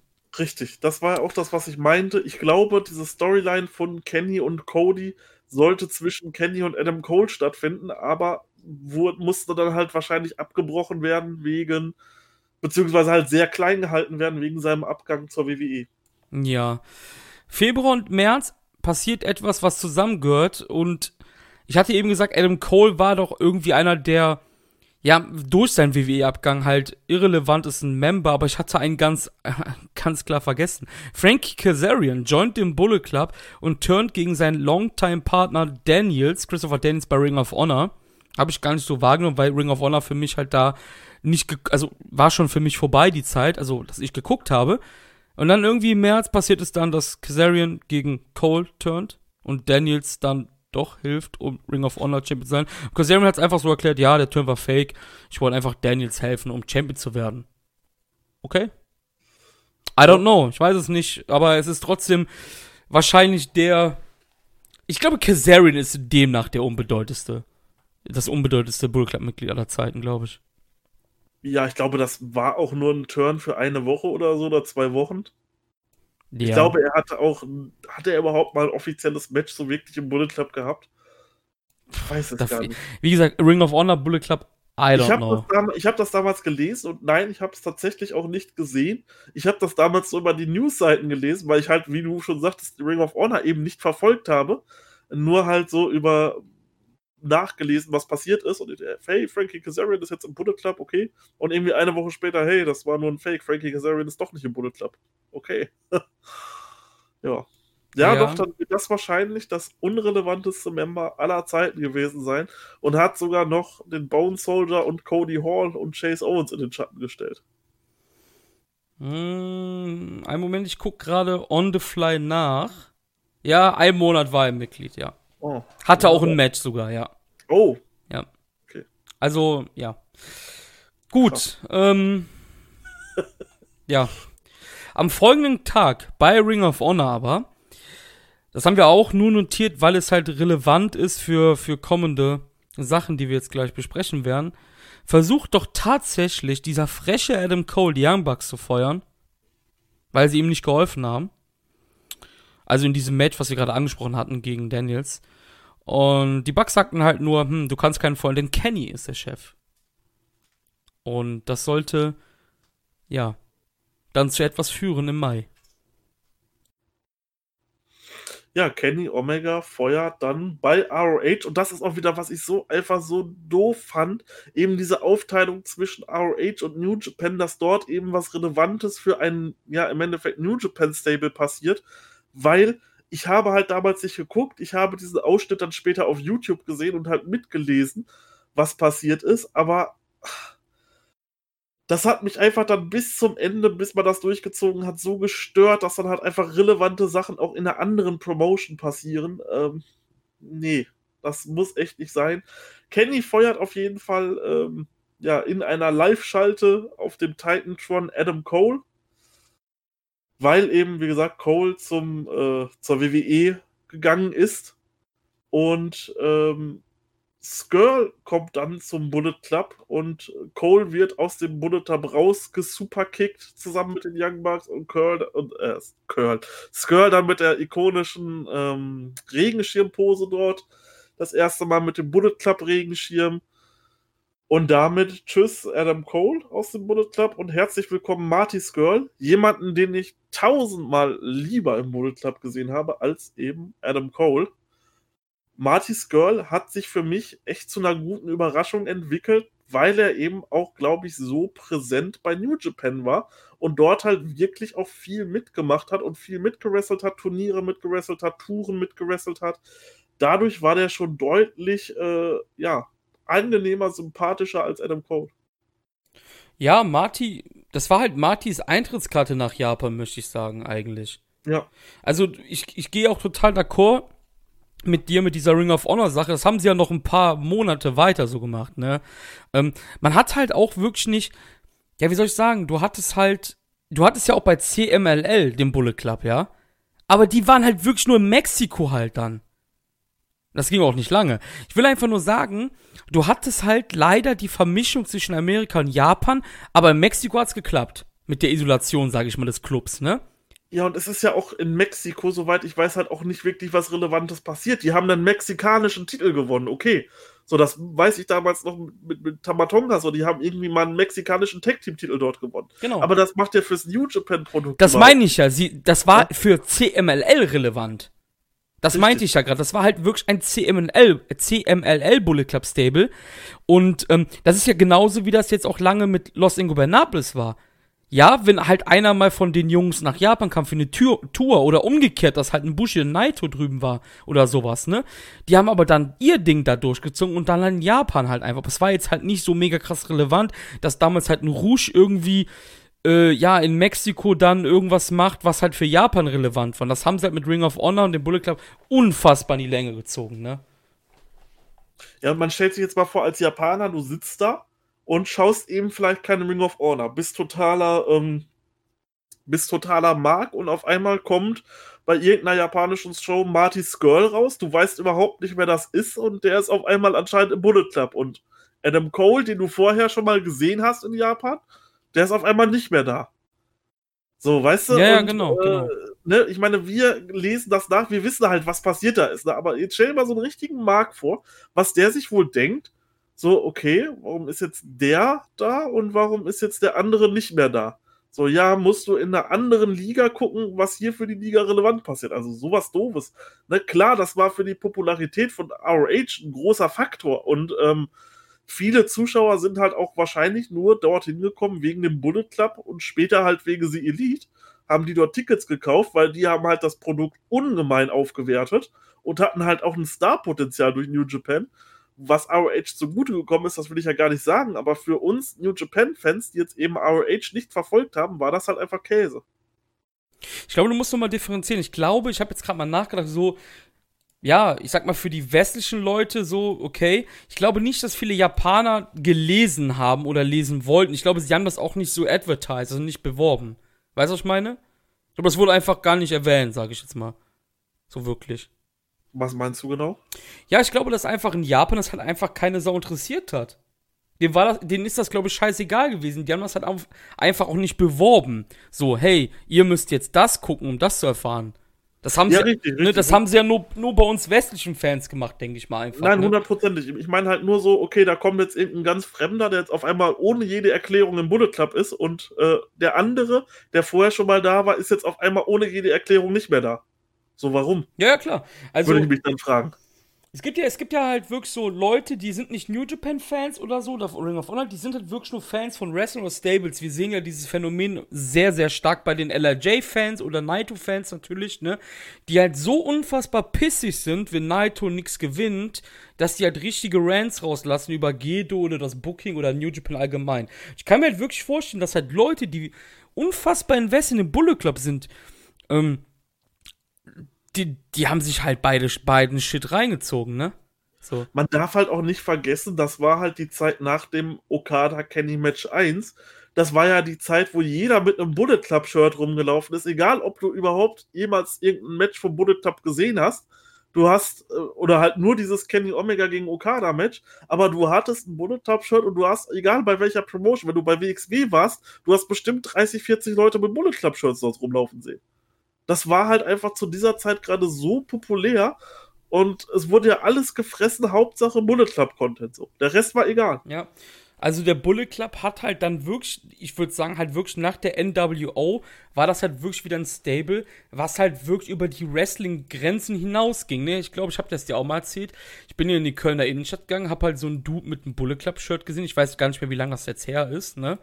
Und da bin ich halt hingegangen so und dann habe ich halt gesagt, hey, Bullet Club, krass so, schaust du New Japan und der Typ hat mich halt angerufen von oben bis unten so, ne? Da meinst du, was, ne? Und dann meinte ich halt so, ja, du hast ein Bullet Club Shirt an, das ist halt aus dem Wrestling. Da meint er nur so, oh, okay, ich war in Amerika und ich fand das Shirt halt cool so. der hat es einfach geholt, weil die waren ja irgendwann im Hot Topic. Das am ja, richtig, ne, genau, ja, ja, klar. Das war halt, halt so ein Dude auch so mit so Piercings und so, sag ich mal, also so ein Hot Topic Boy, sage ich jetzt mal. Hot Topic ist ja, glaube ich, eher so ein Goff-Laden oder so eigentlich, ne? Mhm. Ja, der meinte eiskalt so, ja, ich fand das Shirt halt cool, ne? So, mit dem. Ich meine, ich meine, da, ich muss mich dazu halt auch wirklich outen. Ich habe halt damals auch unglaublich viel Bullet Club Merch gekauft. Ich fand das halt damals auch so geil und äh, hab mir eine Fahne gekauft und äh, eine Jogginghose, T-Shirts, eine Mütze und was weiß ich was alles vom Bullet Club das war halt damals einfach ein cooles Ding und natürlich auch eine sehr rentable Quelle für New Japan und die wollten natürlich auch die Kuh richtig melken. Und wenn die halt den Bullet Club in Amerika auftreten lassen, so, dann kriegen halt noch ein paar mehr Leute davon was mit und die können vielleicht noch ein paar mehr Dollars oder Jens verdienen. Ähm, halt leider nur zum Nachteil, dass solche Sachen eben halt so ein bisschen im Ausschluss der New Japan-Fans passiert ist. Die halt wirklich nur New Japan schauen und eben dieses Produkt wollen. Wir gehen mal in den Juni rein jetzt. Jo. Es passiert etwas mit den Young Bucks, Marius. ja, ich glaube, wir sind mittlerweile beim sechsten Titelgewinn von den Young Bucks, die nämlich Rapongi Weiß besiegen konnten. Das ist vollkommen richtig. Wieso weißt du das? Also, das ist ja Wahnsinn. Das ist unglaublich. Ja, das waren so ikonische Titelgewinne, die vergisst man nicht, weißt du? Ja, okay, ja. Und Cody besiegt Michael Elgin. Und das ist auch wichtig, weil Cody dann gesagt hat, hm, New Japan, gib mir mal richtige Gegner. Da hat er noch Elgin auch noch besiegt, ne? Das sollte dann zu etwas führen im folgenden Monat, also deshalb erwähne ich das hier. Denn Cody sollte einen richtigen Begegner bekommen, auf jeden Fall im folgenden Monat.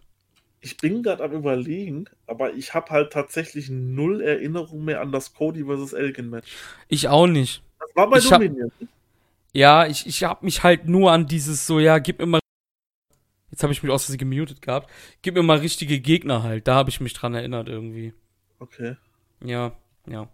Ähm, Guerrillas of Destiny besiegen War Machine, die damals aber bei New Japan waren, und werden zum dritten Mal IWGP Tag Team Champions. Was viel wichtiger war, war beim Main Event. Kenny Okada, Nummer 2. Oh ja. 6,25 Sterne Match von Dave Meltzer. Sie haben also nochmal was draufgelegt und ähm, ohne jetzt mal auf den Engel einzugehen, das Match war auch hier wieder absolut fantastisch. Es gab diesen ikonischen 60-Minute Time Limit Draw mit diesem kranken Rainmaker-Spot, wo Okada den Rainmaker einsetzt, der aber nicht durchgeht, weil Kenny Omega einfach zusammenbricht in seinem Arm und äh, dort auf den Boden fällt. Absolut großartiges Match. Ja, ich fand's, ich weiß nicht, ähm, ich würde so auf eine Stufe stellen, vielleicht das erste ein bisschen besser, weil das war halt so überraschend, dass die so ein Ding raushauen. Ähm, aber so ziemlich auf einer Stufe waren diese beiden Matches. Richtig, richtig gutes Match. Hier habe ich leider den dümmsten Spoiler meines Lebens gemacht.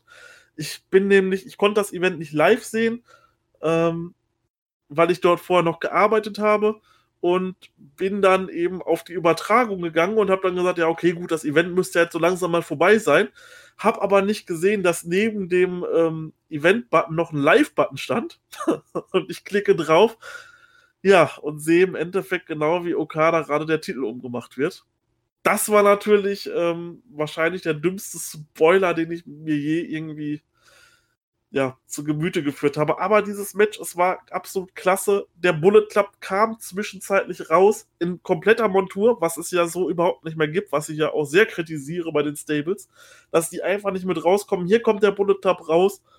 Cody ist auch dabei, er will das Handtuch werfen, wird zurückgehalten, also für Kenny das Handtuch werfen, das er quasi aufgibt und ähm, die Young Bucks halten ihn dafür zurück und Fahle steht da hinten, fragt sich so, was ist jetzt los? Tamatonga äh, weiß auch nicht, was gerade abgeht war auf jeden Fall ein absolut epischer, ikonischer Dominion-Main-Event und an dem wird Dominion halt vielleicht auch aktuell auch in der heutigen Zeit noch so ein bisschen, ja, gemessen im Endeffekt an dem und dem, was danach in dem Jahr folgte, ähm, dass Dominion halt auch eben so eine krasse, richtig gute Wrestling-Show immer ist. Ja, Dominion hat sich halt einfach als Nummer 2 des Jahres, wenn man jetzt mal die G1-Finaltag wegnimmt, einfach, ne? Ist halt die Nummer zwei des Jahres halt einfach mittlerweile. Also schon seit ein paar Jahren jetzt. Ja, gutes Match. Für mich das schwächste der beiden. Ähm, ja, du hast diese, diese Handtuchszene, ja, gerade erwähnt, die sollte uns noch begleiten. Jetzt, fing lang, jetzt fang, fangen langsam die Risse an mit Cody, die es ja bei Cole schon gab. Und das mündet jetzt langsam in so ein bisschen so, so ein Zwist zwischen Kenny und Cody. Und Cody challenge auch nach dem Match an Okada. Ganz frech, sein Kumpel hat es gerade nicht geschafft, den Titel zu holen, hat aber auch nicht verloren de facto. Und Cody Challenge nach dem Match. Cleverer Schachzug natürlich, weil im folgenden Monat sollte es diesen US-Doubleheader geben. Ähm, ja, und so verkaufst natürlich Tickets dann auch. Und Cody sollte im selben Monat, also im Juni, dann auch noch äh, neuer Ring of Honor Champion werden. Also, es ging unfassbar durch die Decke für den Club auf jeden Fall in diesen Tagen. Ja, und im Juli gab es dann eben jenem Doubleheader in den USA. Soll eine Championship eingeführt werden, Marius? Genau, nämlich die IWGP US Championship und das war ja quasi auch so der Beginn der USA-Expansion. Das erste Event wieder seit 2011, was in den USA stattgefunden hat, was ein wirklich reines New Japan Event war und dort wurde der IWGP US Title eingeführt und dort gab es ein Turnier, wo unter anderem auch Jay Liesel dran teilgenommen hat und ähm, ja, eben Kenny Omega und äh, Ishii und Tetsuya Naito war, glaube ich, sogar auch drin, ist aber, glaube ich, direkt in der ersten Runde rausgeflogen. Ja. Es war auf jeden Fall sehr prominent besetzt und es waren prominente Shows. Ähm, Kenny Omega konnte dann zum ersten Mal IWGP US Champion werden und hatte auch direkt, war auch direkt der relevanteste Titelträger, den dieser Titel bis heute hat. Ja, doch würde ich so mit d'accord gehen bis heute. Ähm, ja, eine neue Championship ist da. Der Bullet Club hat sich mal wieder äh, wunderbar präsentiert in den USA, hat sich äh, sehr, sehr gut verkauft und äh, Kenny Omega als neuer US-Champion. Ähm, ja, das war quasi der Titel, der auf ihn dann so zugeschnitten war für das nächste halbe Jahr. Ja, genau, also der Titel ist halt wirklich halt nur gekommen, würde ich sagen, weil halt diese Popularität halt einfach explodiert ist in den letzten Monaten. Ähm, ich habe damals wirklich gedacht, hey, dieser Titel ist jetzt wirklich auch ein US-exklusives Ding. Zumindest ja. bis Kenny ihn verliert, habe ich halt gedacht. Ähm, kann mich jetzt nicht genau an meine Gedankengänge erinnern, ist ja auch immerhin drei Jahre her. Aber ich glaube, das war so das Ding und ich dachte mir sehr cool. USA-Expansion, das ist jetzt so der wichtigste Titel dann in den USA, habe ich gedacht. Dass der Titel halt einfach ja in dieser Packing Order halt unfassbar irrelevant im Jahr 2020 ist. Auch wenn den Titel dann halt auch noch coole Leute. Eigentlich ist die ganze Titelhistorie cool. Das sind alles coole Leute auf ihre Art, die den Titel gehalten haben. Auch wenn man jetzt zum Beispiel wie ich kein Cody-Fan ist. Aber man muss das ja auch sagen, natürlich, ne? Und, ähm, aber im Endeffekt, der ist in der Packing Order halt unfassbar niedrig anzusetzen im New Japan Kanon und einfach auch ein Titel, den es einfach nicht mehr nötig ist. Vielleicht jetzt wieder, ähm, weil man halt durch Corona jetzt gerade ja diese, diese ähm, wöchentlichen Shows da veranstaltet in den USA. Ähm, da können wir nochmal zum späteren Zeitpunkt oder vielleicht sogar äh, in einem anderen Podcast dann drauf eingehen. Das passt jetzt nicht so gut hin. Auf jeden Fall, Kenny Omega besiegt Ishii, um neuer Champion zu werden. Und äh, Cody sollte sein Match gegen Okada auch verlieren. Und diesmal hat Kenny versucht, das Handtuch zu werfen für Cody. Es geht los. Ja, im Endeffekt, jetzt geht's los. New Japan wollte diese Storyline halt unbedingt um so eine Rivalität im Bullet Club stattfinden lassen. Es hat mit Adam Cole nicht geklappt und jetzt hat man den Grundstein gelegt für Cody. Beziehungsweise den Grundstein hatte man gelegt mit Cody im Kenny-Match und jetzt hat man das nochmal umgedreht und wusste, okay, da wird sich über die nächsten Monate etwas entwickeln und das hat uns ja dann auch, glaube ich, ein gutes Jahr begleitet, diese Storyline. Ja, und jetzt fing halt für mich langsam an, wo ich halt ja so ein bisschen so so ein bisschen Downer geworden bin, was den Bullet Club anging. Ähm, Im August 2017 gerieten dann Kenny und Tamatonga aneinander. Ich weiß es genau, nicht genau, ob es wirklich im August war. Ich glaube, das ging durch den ganzen G1. Ja. Weil Tamatonga halt Kenny einfach in Frage gestellt hat, auch mit diesem ganzen Elite-Quatsch, dann die Sache mit Cody. Tama war einfach mega angepisst, kann man sagen. Und ähm, Kenny besiegte Tama auch in diesem Turnier. Und da war erstmal Ruhe zwischen Tama und Kenny. Da sollte natürlich noch mehr kommen. Die Bucks verloren dann wiederum ihre Junior Championship an Ricochet und Taguchi. Und ähm, ja, G1 Climax. Kenny kommt wieder ins Finale, Marius. Aber das hat ihm keiner zugetraut, das Ding nochmal zu holen. Es ging nämlich gegen Naito. Ja, und das war der große Moment für Naito, der G1-Sieg. In einem absolut wahnsinnig krassen Match. Für mich sogar noch besser als die Okada vs. Omega-Teile. Äh, war dieses G1-Finale. Ich, ich, erinnere mich da an diese krassen Tischspots draußen, wo ich dachte, okay, hier stirbt doch einer in dem Match, was die da machen das war für mich äh, noch mal besser als Okada versus Omega, muss ich ganz ehrlich sagen. Das war wahrscheinlich von dem, was ich bislang live gesehen habe bei New Japan, das beste Match, was ich bei New Japan, seitdem ich jetzt schaue, gesehen habe. Äh, Okada, äh, Omega versus Naito im G1 Climax Finale, auch diese ganzes, auch dieses ganze hinterher mit Naito als Sieger und so aber auch dieses Match, es war einfach absolut fantastisch. Ich saß da, ich hatte, ich musste mich in, nach der Hälfte des Matches hinstellen, weil es einfach so spannend war, das Match. Unglaublich. Ähm, und das alles darf man nicht vergessen, das alles fand in einem Jahr statt. Wir hatten Kenny Okada 1, 2, Kenny vs. Naito im G1 Climax Finale, Kenny vs. Ishii. Das war einfach 2017 war einfach ein so krankes Wrestling-Jahr für New Japan. Unglaublich. Ja, und für, für, für Kenny allgemein einfach, ne? Auch vom Popularitätsbonus her. Er fing auch in Japan an. Ähm, natürlich sein Standing aufzubauen und alles. Und ähm, ja, du kommst nicht zweimal in Folge als Gaijin mir nichts, dir nichts ins G1-Finale, ob du verlierst oder gewinnst, ob du beides verlierst sogar. Das, das ist eine, das war zur damaligen Zeit halt auch einfach, also bevor sie diese, diese, ähm, dieses Certificate, diese Briefcase hatten, war es ja auch oft einfach so, du gewinnst in G1, okay, das war's.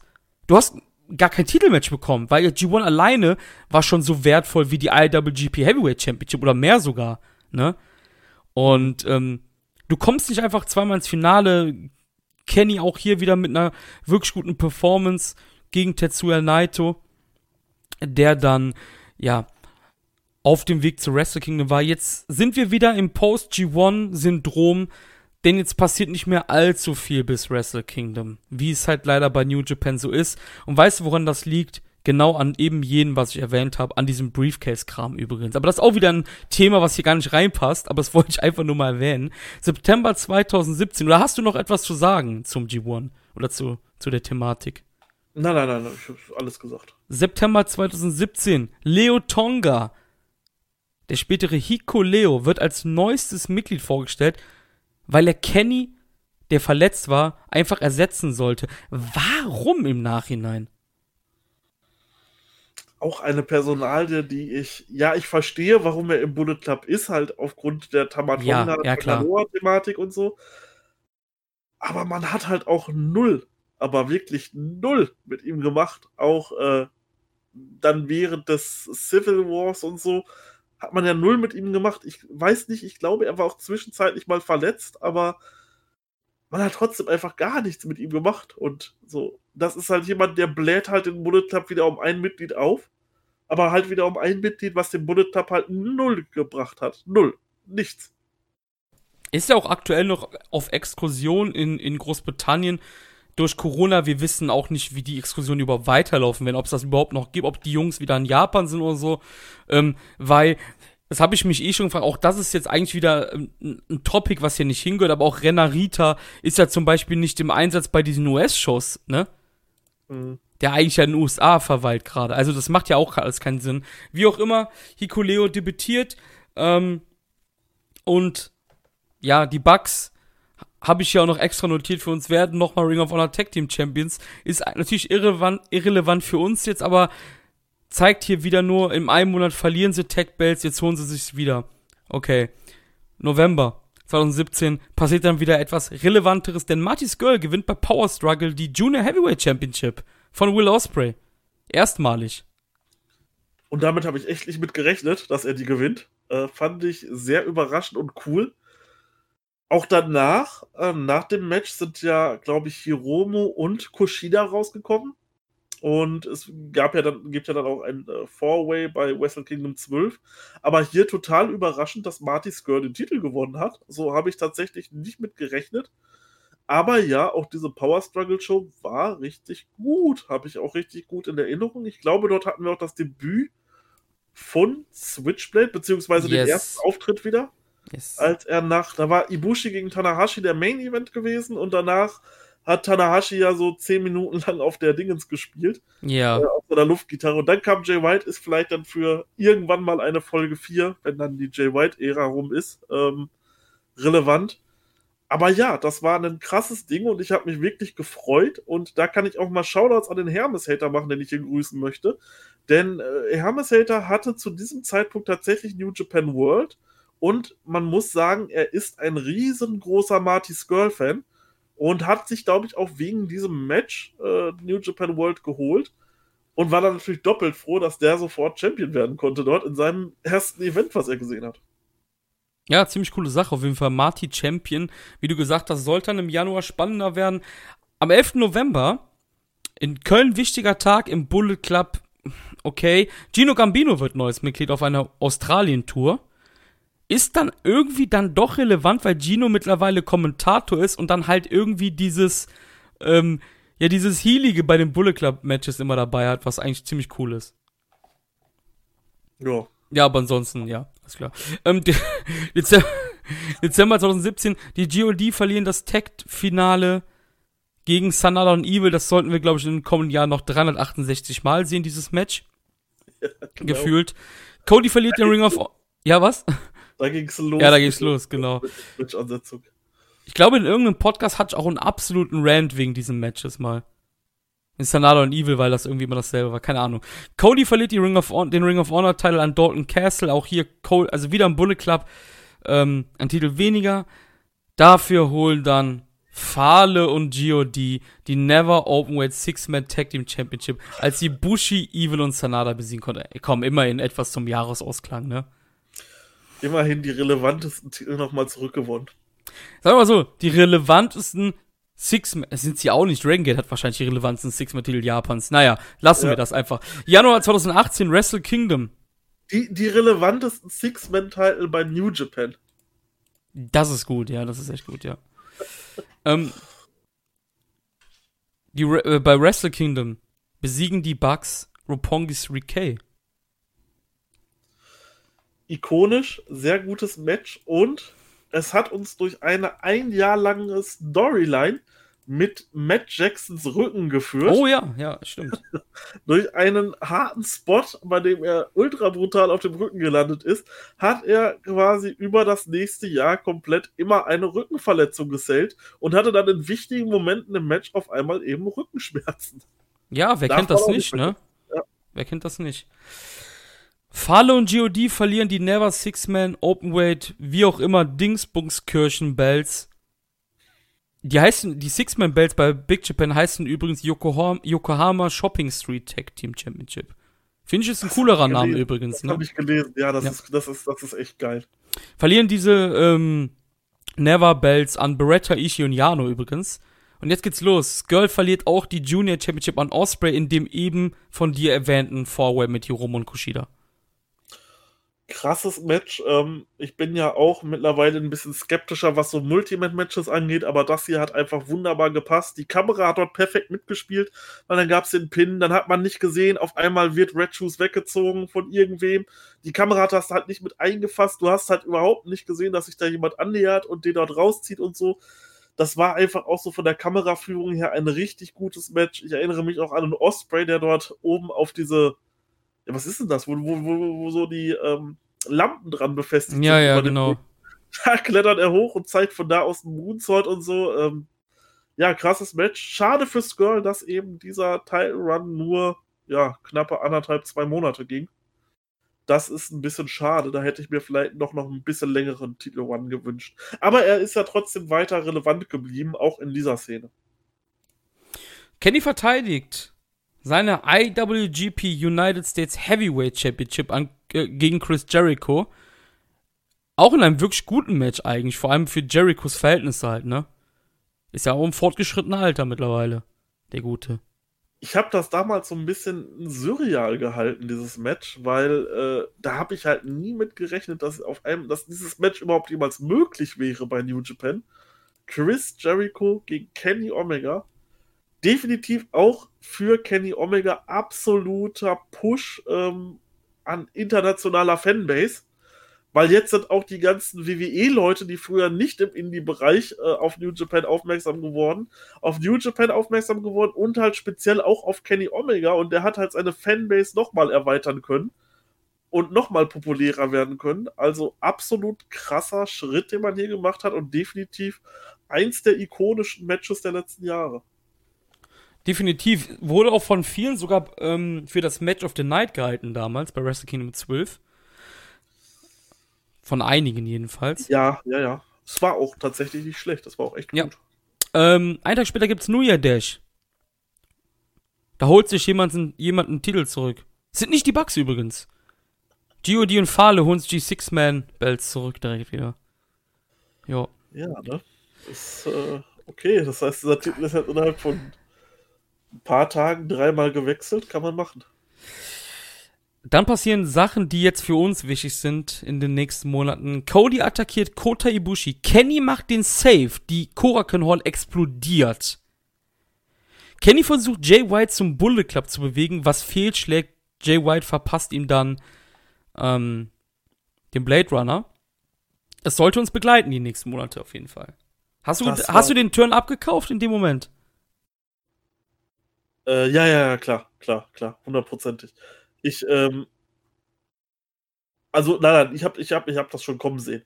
Ne? Also, wo er das Shirt angezogen hat und dann die Too Sweet Geste gemacht hat und die beiden dort dann Arm in Arm standen, da wusste ich schon, Moment, Jay White hat doch den Blade Runner als Finisher und dann kam halt einfach dieses ikonische, beide stehen dort, die Arme nach oben zum Too Sweet und er macht, äh, er macht seine typische Pose, zieht am Hals lang und äh, verpasst Kenny den Blade Runner.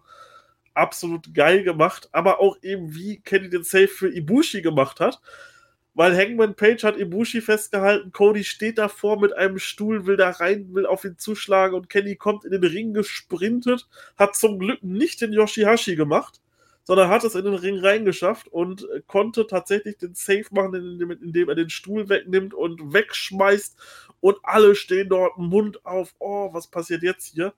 Richtig geiler New Year Dash. Und auch, glaube ich, der letzte, wo wirklich was Relevantes passiert ist. Ja, ich glaube auch, ja. Jetzt geht's nämlich richtig los, denn New Beginning im Februar sollte jetzt, beziehungsweise der ganze Februar sollte jetzt relevant werden für uns im Bullet Club Themen. In Sapporo haben die Bucks erstmal die Junior Heavyweight Championship an Roppongi 3K verloren. Es gab ein Rematch von Wrestle Kingdom. Jetzt war, waren Show und Dio siegreich. Kenny verliert den US-Belt an Jay White. Hast du damit gerechnet damals? Ja. Ich auch, ja. Ja, ich auch. Das war halt einfach die logische Konsequenz und auch Jay White, muss ich sagen, für ihn war es der logische nächste Schritt. Er hat es nicht geschafft, äh, Tanahashi den IC-Belt bei Wrestle Kingdom abzunehmen. Ne, warte, war es richtig? Tanahashi gegen Jay White? Bei... Ja, ja, doch klar, natürlich. Tanahashi gegen Jay White bei Wrestle Kingdom, richtig. Hat er nicht geschafft, ihn das abzunehmen und jetzt bekommt er halt einen Titel, der halt damals vielleicht noch ein bisschen mehr Prestige hatte, weil er halt gerade neu war und Kenny mit ihm einen recht guten Run hatte. Mhm. und halt auch ein prominenter Titelträger war. Und äh, damit bekommt er jetzt einen Titel, der für ihn sicherlich doch recht wichtig in seiner Karriere war, dass er den gewonnen hat und so ein bisschen mehr Relevanz in den Shows hatte. Hangman Page challenge daraufhin Jay White. Kenny geht aber dazwischen und übergibt sehr sportlich White den Belt. Cody findet das irgendwie gar nicht gut. Es wird wild diskutiert und aus Versehen schubst dann Kenny, Matt Jackson, die Bugs verschwinden und das gibt natürlich dann Cody und auch Hangman die Chance, Kenny zu attackieren. Und diesmal gibt es den ikonischen Kota Ibushi Save und die Umarmung.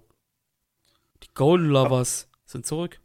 Aber auch das war so gut gemacht. Cody und, und Kenny machen dann Shake Hands und äh, Kenny will dann rausgehen durchs Seil und Cody hält ihm das auf und du wusstest schon, ah nein, der hält ihm doch jetzt nicht umsonst die Seile auf, ne? Es geht rein und er äh, verpasst ihm den, wie ist Crossroads. Crossroads ist halt Finisher, glaube ich, ne? Ja. Crossroads müsste es gewesen sein. Und danach eben dann das mit Kota Ibushi und Kenny will ihn dann nicht umarmen zuerst und am Ende kommt dann die Umarmung und das war wirklich eine Stelle, ich habe legit an dieser Stelle ein, zwei Tränen verdrückt. Ohne Scheiß, das war für mich eins der emotionalsten Momente überhaupt, als dann diese Umarmung zum Ende durchging. Holy shit, äh, vielleicht auch retrospektiv betrachtet, der Moment 2018 für mich, äh, diese Umarmung bei New Japan, absoluter Wahnsinn und das hat mich das erste Mal so wirklich zu Tränen gerührt war auf jeden Fall auch ein guter Schachzug, halt auch wieder für den westlichen Markt, weil Ibushi war beliebt, Kenny war beliebt, Golden Lovers waren zu einer Zeit aktiv, wo halt der westliche Markt nicht richtig nach Japan geschaut hat. Da hat man wahrscheinlich auch nochmal dicke Merchandise-Sales gehabt bei den Golden Lovers Shirts. Aber ab diesem, also ich gebe dir vollkommen recht, das war absolut cool inszeniert, aber ich glaube, ab diesem Zeitpunkt hat mich dann der Bullet Club bis heute verloren, einfach. Weil ab jetzt ging es halt so die Sachen. Ich weiß auch damals mit Steffen, Grüße gehen raus. Ähm, Steffen und ich haben wie wild diskutiert über Monate hinweg. Ja, was passiert denn jetzt eigentlich mit Kota Ibushi? Der hat mit Bullet Club Leuten geteamt ohne Ende, hat immer nur geteased, geteased, geteased. Es häng, hing mir irgendwann sowas von aus dem Hals raus. Und ich glaube, da spielt dann auch drin, dass halt Kenny halt auch irgendwann gegangen ist. Man hat sich das, man hat das dann einfach im Sande verlaufen lassen, glaube ich. Ja.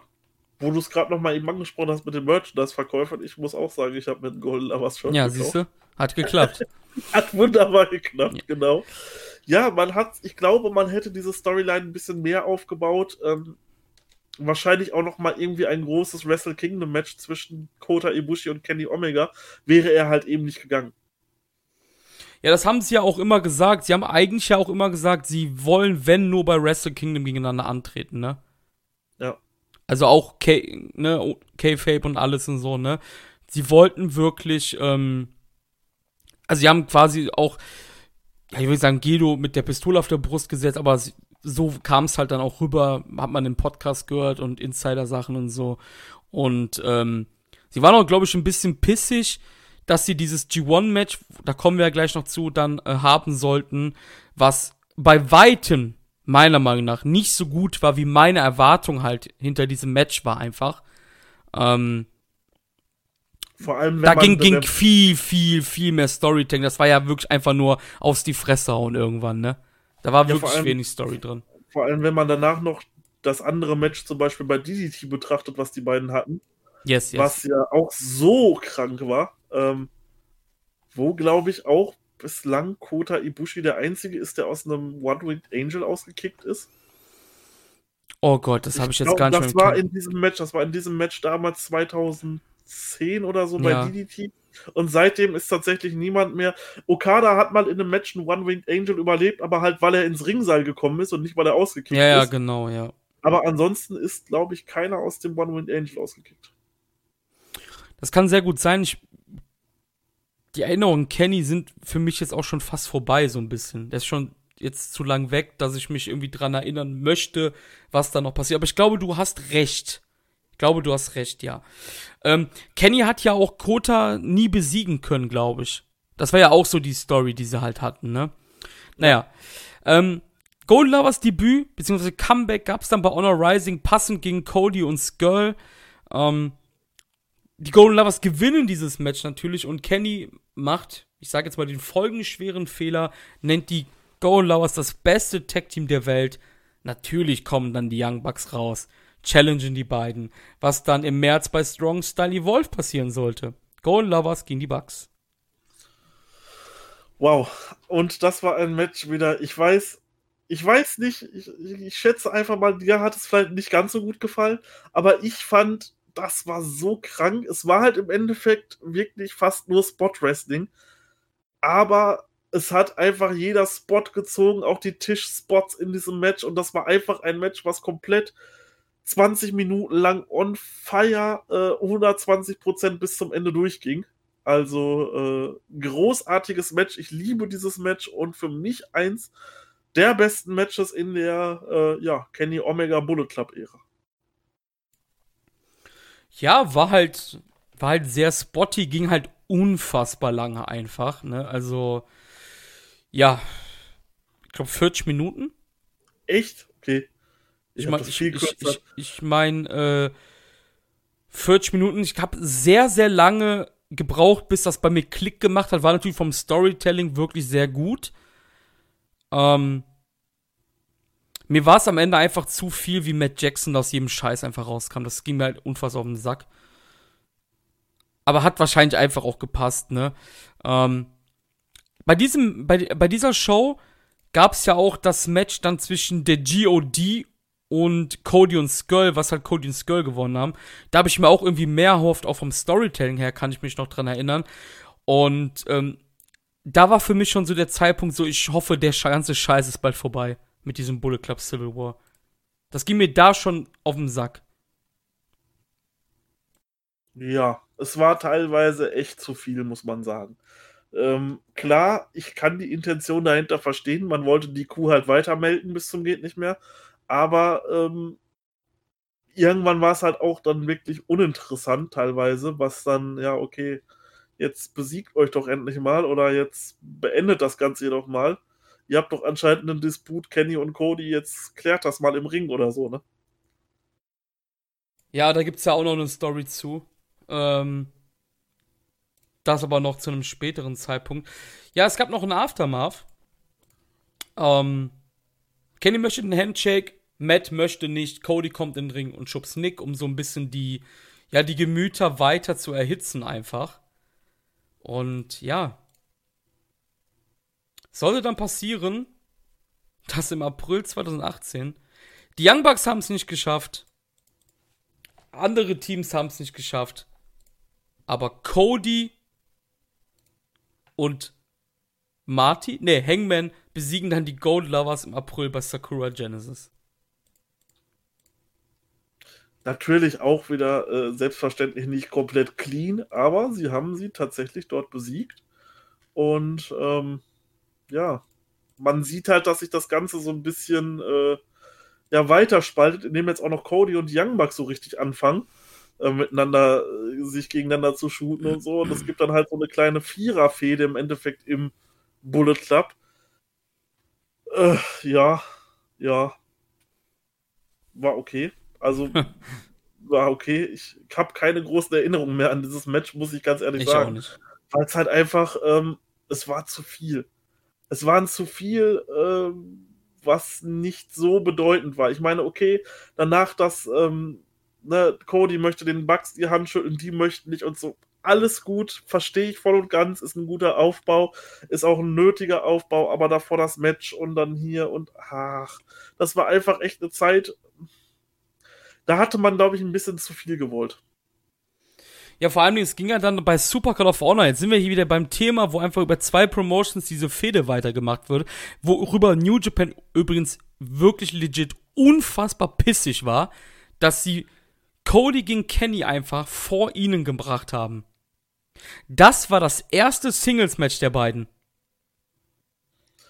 Das sollte eigentlich nicht so sein. New Japan wollte natürlich das erste Singles-Match auf ihrem Turf haben, gab's aber nicht.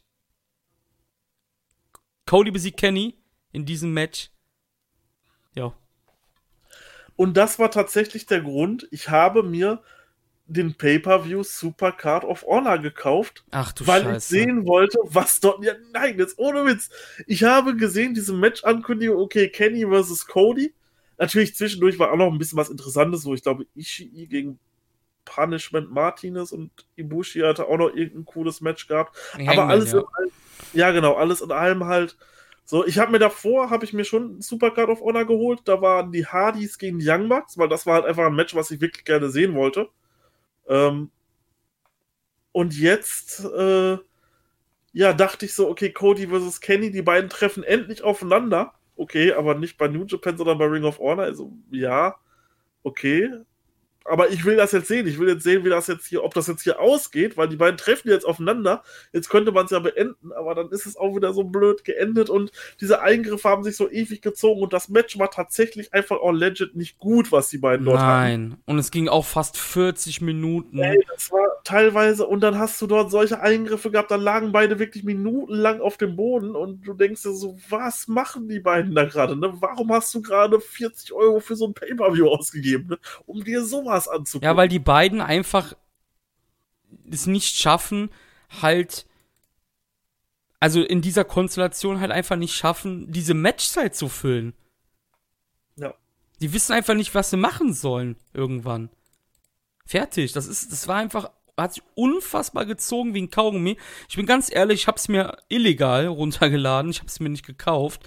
Das war ja am äh, WrestleMania-Wochenende damals. No. Und ja, beste Match des Abends war Kota gegen Hangman. Die Show hat sich unfassbar gezogen. Holy shit, ey. Ja, ähm, Aftermath 4, Bugs wollten Kenny helfen, kosten ihm aber das, das Match.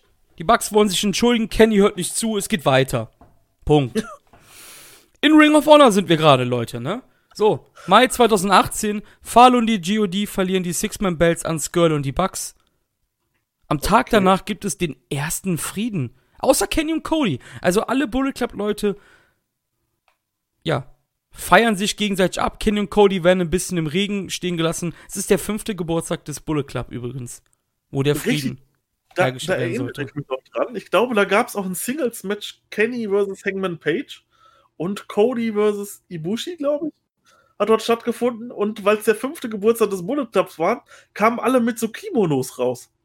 Oh ja, das ja, ja. Noch, da kamen alle mit so Kimonos raus, wo jeder Name, der im Bullet Club war, äh, jemals gewesen ist, hinten drauf stand. Und alle kamen, Pfahle kamen in so einem Kimono raus und so. Yes. Das ja. war cool. Taiji Ichimori wurde dann auch als neuer Bone Soldier vorgestellt von Tama Tonga, der attackierte direkt Junior Champion Will Osprey. Das sollte dann auch im BOSJ dann nochmal ähm, natürlich aufgegriffen werden. Und am Ende des Events nominiert Okada Kenny als neuen Challenger. Okada lag es natürlich noch im Bauch, dass er bei Dominion vor einem Jahr nicht gewinnen konnte gegen Kenny. Und so kommen wir zu Dominion. Da passieren nämlich einige Sachen, denn. Da, darf ich noch ganz kurz einmal? Ja. Ähm, wegen dem Bone Soldier nochmal. Das war halt damals auch so lustig gewesen. Er wurde halt angekündigt, einfach nur als der Bone Soldier. Nicht als Taiji Ishimori, sondern einfach nur Return of the Bone Soldier. Ja, stimmt, ja. Und ich dachte schon, die wollen mich doch jetzt echt flachsen, dass die den Bone Soldier zurückholen. Das kann doch nicht deren Ernst sein, ne? Sondern das kam halt immer nur wie halt bei Phantasmo und so, als er kam immer diese Vignette und dann halt diese Maske so Return of the Bone Soldier. Und du denkst, das ist doch nicht möglich.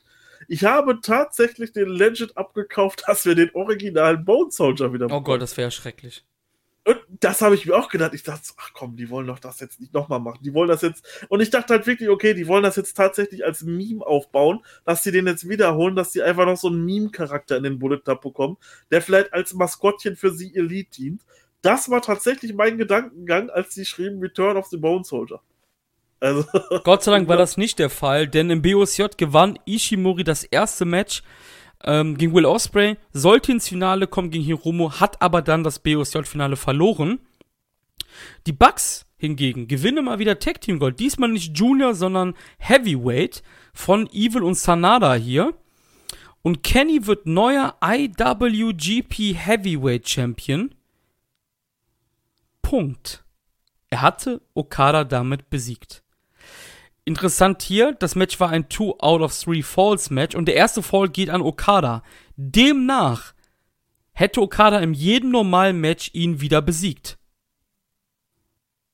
Das sollte wahrscheinlich auch die Key Story für die nächsten Monate sein. Dazu kam es natürlich nie, weil Kenny halt eben New Japan verlassen hatte. Richtig, und auch hier muss ich sagen, war das Match ein bisschen. Es war zu lang. Es war zu lang, es war gewollt, dieses, okay, wir machen kein Time Limit mit rein weil die beiden sind halt schon mal im Time Limit aufeinander getroffen und es ist halt dann nach 60 Minuten geendet. Kein Time Limit, Two out of Three Falls. Du wusstest, okay, die werden die 60 Minuten in diesem Match knacken und du wusstest, okay, dieses Match wird mindestens 60 Minuten gehen. Und das hat für mich so ganz viel entzaubert aus diesem Match. Ich habe ganz viel gelesen, so, ähm, dass dieses Match das beste Match aller Zeiten und Dave Meltzer gibt sieben Sterne, aber das war für mich, das hatte überhaupt nicht mehr die Magie von dem, was da vorher war so, ja, ich hatte mich gefreut auf das Aufeinandertreffen. Ich wusste, okay, das wird ein gutes Match. Aber du wusstest schon, okay, unter 60 Minuten wird das keine Entscheidung geben, sonst machst du diese No-Time-Limit-Dingens äh, nicht mit rein. Dass es jetzt keine 70, 80 Minuten geht, das dachte ich mir schon so, aber ich dachte so, okay, es wird so 60, 65 Minuten gehen. Und damit sollte man auch, ich weiß gar nicht, wie lange es ging, 63 Minuten oder sowas am Ende. Ähm, hat mir tatsächlich nicht so gut gefallen. Was danach passiert ist allerdings schon. Äh, vielleicht nochmal kurz zu sagen, ja, die Bugs sind halt jetzt Heavyweight, deswegen kamen die jetzt gegen Evil und Sanada angetreten. Äh, das heißt, da hatte man dann vielleicht auch ein bisschen mehr vor, aber ist halt auch nie dazu gekommen.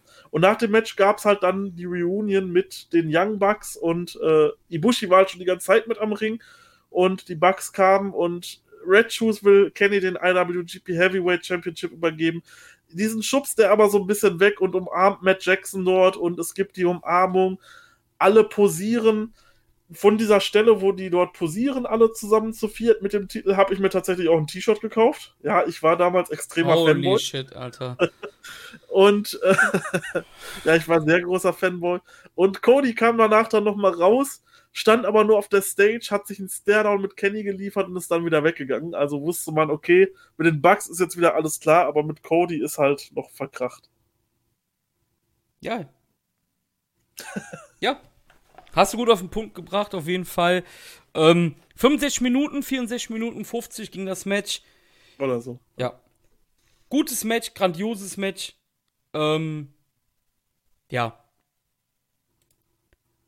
ja, was soll, was soll ich noch hinzufügen? Es ist ähm, wahrscheinlich das, willst du sagen, es ist das beliebteste Match der beiden in dieser Matchserie? Wahrscheinlich für den normalen Mainstreamer hundertprozentig. Der wird sagen, ja, der halt nur diese Kenny Omega Okada Reihe gesehen hat, äh, der wird sagen, ja, das war das beste Match, weil es halt einfach vielleicht als größtes Match aufgebaut wurde. Aber für mich hat es halt nicht mehr diese Magie der ersten beiden Matches. Hm. Und das dritte war halt auch schon so, du wusstest, okay, Okada wird jetzt wahrscheinlich nicht ins Finale kommen hier in diesem G1 Climax. Klar, diese Story, Kenny wrestelt halt einen komplett anderen Stil als in den ersten beiden Matches, geht halt direkt aufs Ganze und kann dann so irgendwann Okada noch im Time Limit von diesen 30 Minuten tatsächlich besiegen im G1 Climax. Das war halt aber irgendwie schon so abzusehen. Also ich würde sagen, von diesen vier Matches waren für mich am ikonischsten die allerersten beiden. Die haben mir tatsächlich am besten gefallen und die haben auch perfekt funktioniert für mich. Das dritte war dann halt, ja, Mittel zum Zweck. War cool, dass man es gemacht hat. Und das vierte war dann einfach nur so, ja, wir wollen jetzt auf Teufel komm raus das beste Match aller Zeiten abliefern und das hat dann halt einfach nicht funktioniert für meiner Meinung nach. Also mhm. jeder, der sagt, das ist sein Lieblingsmatch der Reihe und vielleicht auch sein Lieblingsmatch overall, gar keine Frage, dann ist das so für euch, aber für mich hat halt so ein bisschen dieser Zauber gefehlt dabei. Und es war halt ein bisschen zu zwanghaft, fand ich. Mhm. Also ich muss sagen, mir hat das ähm, 2017er Wrestle Kingdom Match halt am besten gefallen zwischen den beiden. Ja. Also ja, und danach Dominion sehe ich so. Ja. Ähm, ja, ich, ich bin mittlerweile auch kein Fan mehr von diesen ellenlangen Dingern einfach, ne? Das gibt mir auch ein bisschen auf den Senkel mittlerweile, muss ich sagen. Also, wie, wie du gesagt hast, gerade dieses, dieses, äh, hier so, dass es, dass es quasi erzwungen wird, ne, alles. Ja, es wurde durch diese Stipulation erzwungen, über eine Stunde Matchzeit zu gehen. Ja, genau, ja. Und das ist für mich nicht mehr dieses, es kann nichts mehr passieren, es kann nicht passieren, dass Okada nach 30 Sekunden den Rainmaker auf einmal aus dem Nichts zeigt Kenny total überrascht und dieses Match hier gewinnt. Das ist mit dieser Stipulation für mich nicht mehr möglich. Ja, ja. Ähm, gehen wir mal weiter. Wir sind dann im Juli 2018. Kenny verteidigt dann gegen Cody seine Championship. Ja, wie fandst du das Match? Also gegen Cody. Es war übrigens in den USA beim G1 Special, war natürlich wieder von der Vermarktung her natürlich wieder unfassbar schlau, ne? Das in den USA zu bringen. 34 Minuten gegen das Ganze.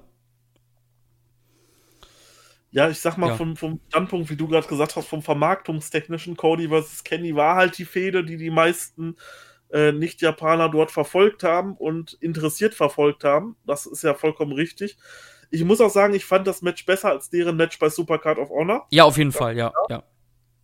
Aber es war halt weit davon entfernt, diese 34 Minuten wirklich gewinnbringend zu füllen. Auf jeden ich Fall. Ich weiß nicht, ich würde sagen, wenn du aus diesen 34 Minuten 14 machst, dann reicht das für die beiden. Ja. Dann ja. kannst du, da kannst du in, da kannst du in 14 Minuten kannst du das auch alles erzählen und brauchst dann keine endlos langen Phasen und hier gibt's dann noch einen Leiterspot und ach ja, wir sind jetzt in Amerika, wir müssen noch irgendeinen Tischspot mit einbauen und dies und das und jenes so. Ja. Nee, machst das in 14 Minuten, ist okay.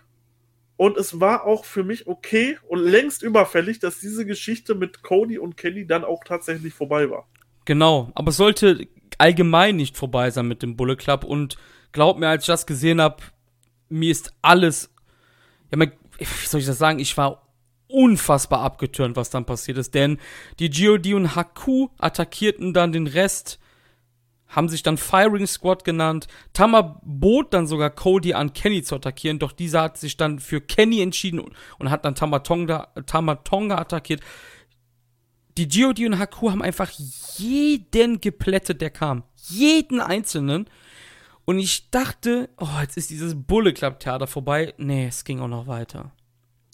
Richtig, standen dort alle so schön verteilt auf der Bühne, haben Too Sweet gezeigt und alles war Friede, Freude, Eierkuchen. Da kommen die auf einmal von hinten und greifen die an und du denkst, nein. Und dann ging ja dieser Split vom Bullet Club ja noch mal viel krasser los. Dann hattest du Firing Squad mit allen im Endeffekt langweiligen Mitgliedern von, von, vom Bullet Club, mit äh, dem gegen die Elite, wo halt wirklich so, so die einzig relevanten wie Kenny und die Bugs drin waren. So der Rest war halt auch so, ich weiß nicht, Yujiro war glaube ich auch bei The Elite mit drin, teilweise. Ich weiß es nicht mehr. Ja, ja, ja, so, ja, ja. Erstmal ja, ja erstmal ja, dann wieder nein. Oh Gott. Ach, ich dachte eigentlich, okay, jetzt ist das mal vorbei und es kann sich jetzt um. Jeder kümmert sich jetzt wieder so, so um seinen eigenen Turn, dachte ich so. so. Die Young Bucks haben jetzt vielleicht einen coolen IWGP Tech Team Run und Kenny macht seine coolen Verteidigungen und hat wirklich Zeit, sich auf die Championship zu konzentrieren. Nein, dann muss das jetzt sein. Und oh, das hat sich ja auch noch übers G1 gezogen, dass die einfach nur ja. Eingriffe gemacht haben und ja. jedes Match quasi in die Q geendet ist. Das war so übel. Also das war echt ein Ding. Ich meine, klar, das war cool, so auch das Logo von den Firing Spot habe ich mega abgefeiert, was sie damals Hast du ein Shirt von gehört? Geholt? Nein, tatsächlich nicht. Oh, okay. Tatsächlich Wundert mich ja. Ich war eher so Elite. Ähm und, aber das Logo war trotzdem geil und ich kann auch so, okay, so die OG-Member versuchen, sich so ein bisschen zusammenzurotten und so. Ja, was macht dann, äh, das kannst du halt nicht machen, wenn du nur zwei OG-Member hast. So, was macht Tangaloa dann da und dann später Chase Owens dabei und so. Ach, nee, also das war ja noch schlimmer als Kenny gegen Cody. Ja, vor allem Ding, also ich verstehe den Hintergrund halt, wie du gesagt hast, so, weil vor allem Ding zu dem Zeitpunkt war ich schon lange weg vom Bullet Club, ja, weil mir dieses Elite-Gequatsche und alles, das ging mir unfassbar auf den Piss, dann diese ewig lange Cody-Scheiße mit Kenny und alles, ähm, das war nicht mehr der Bullet Club für mich. Wir hatten das in den vorherigen Folgen, Bullet Club, da gehörten auch diese Eingriffe dazu, weißt du, dieses Badassige, wir hatten das am Eingangs dieser Folge, dieses ähm, martialische und so, das war doch gar nicht mehr da mittlerweile das hat halt zum großen Teil hat das Kenny zu verantworten mit den Bugs, weil man weiß ja auch durch einige Dirt Sheets, dass sie quasi auch diese Stories äh, halt selber fast schon schreiben durften. Die hatten richtig viel Narrenfreiheit, ne? Und ich will jetzt nicht wieder als Gedo-Fanboy oder so dastehen und so, aber ich glaube, hätte Gedo da noch ein bisschen mehr interveniert, wäre das vielleicht auch ein bisschen anders ausgegangen, alles, keine Ahnung.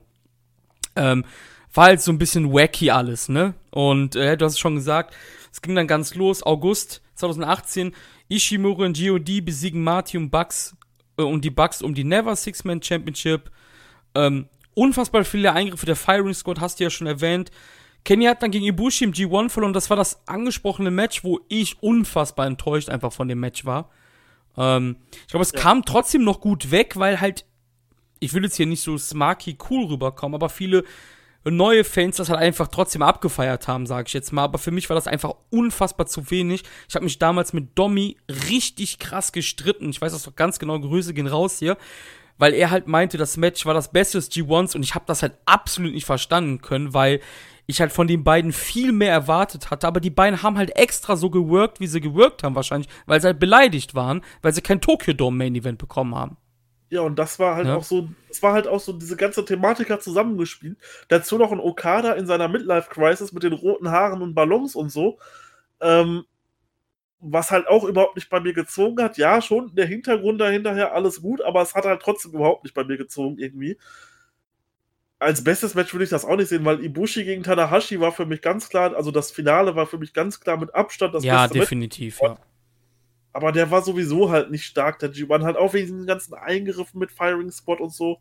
Der war halt echt nicht gut. Ähm, ja, und Kenny versus Ibushi, ja.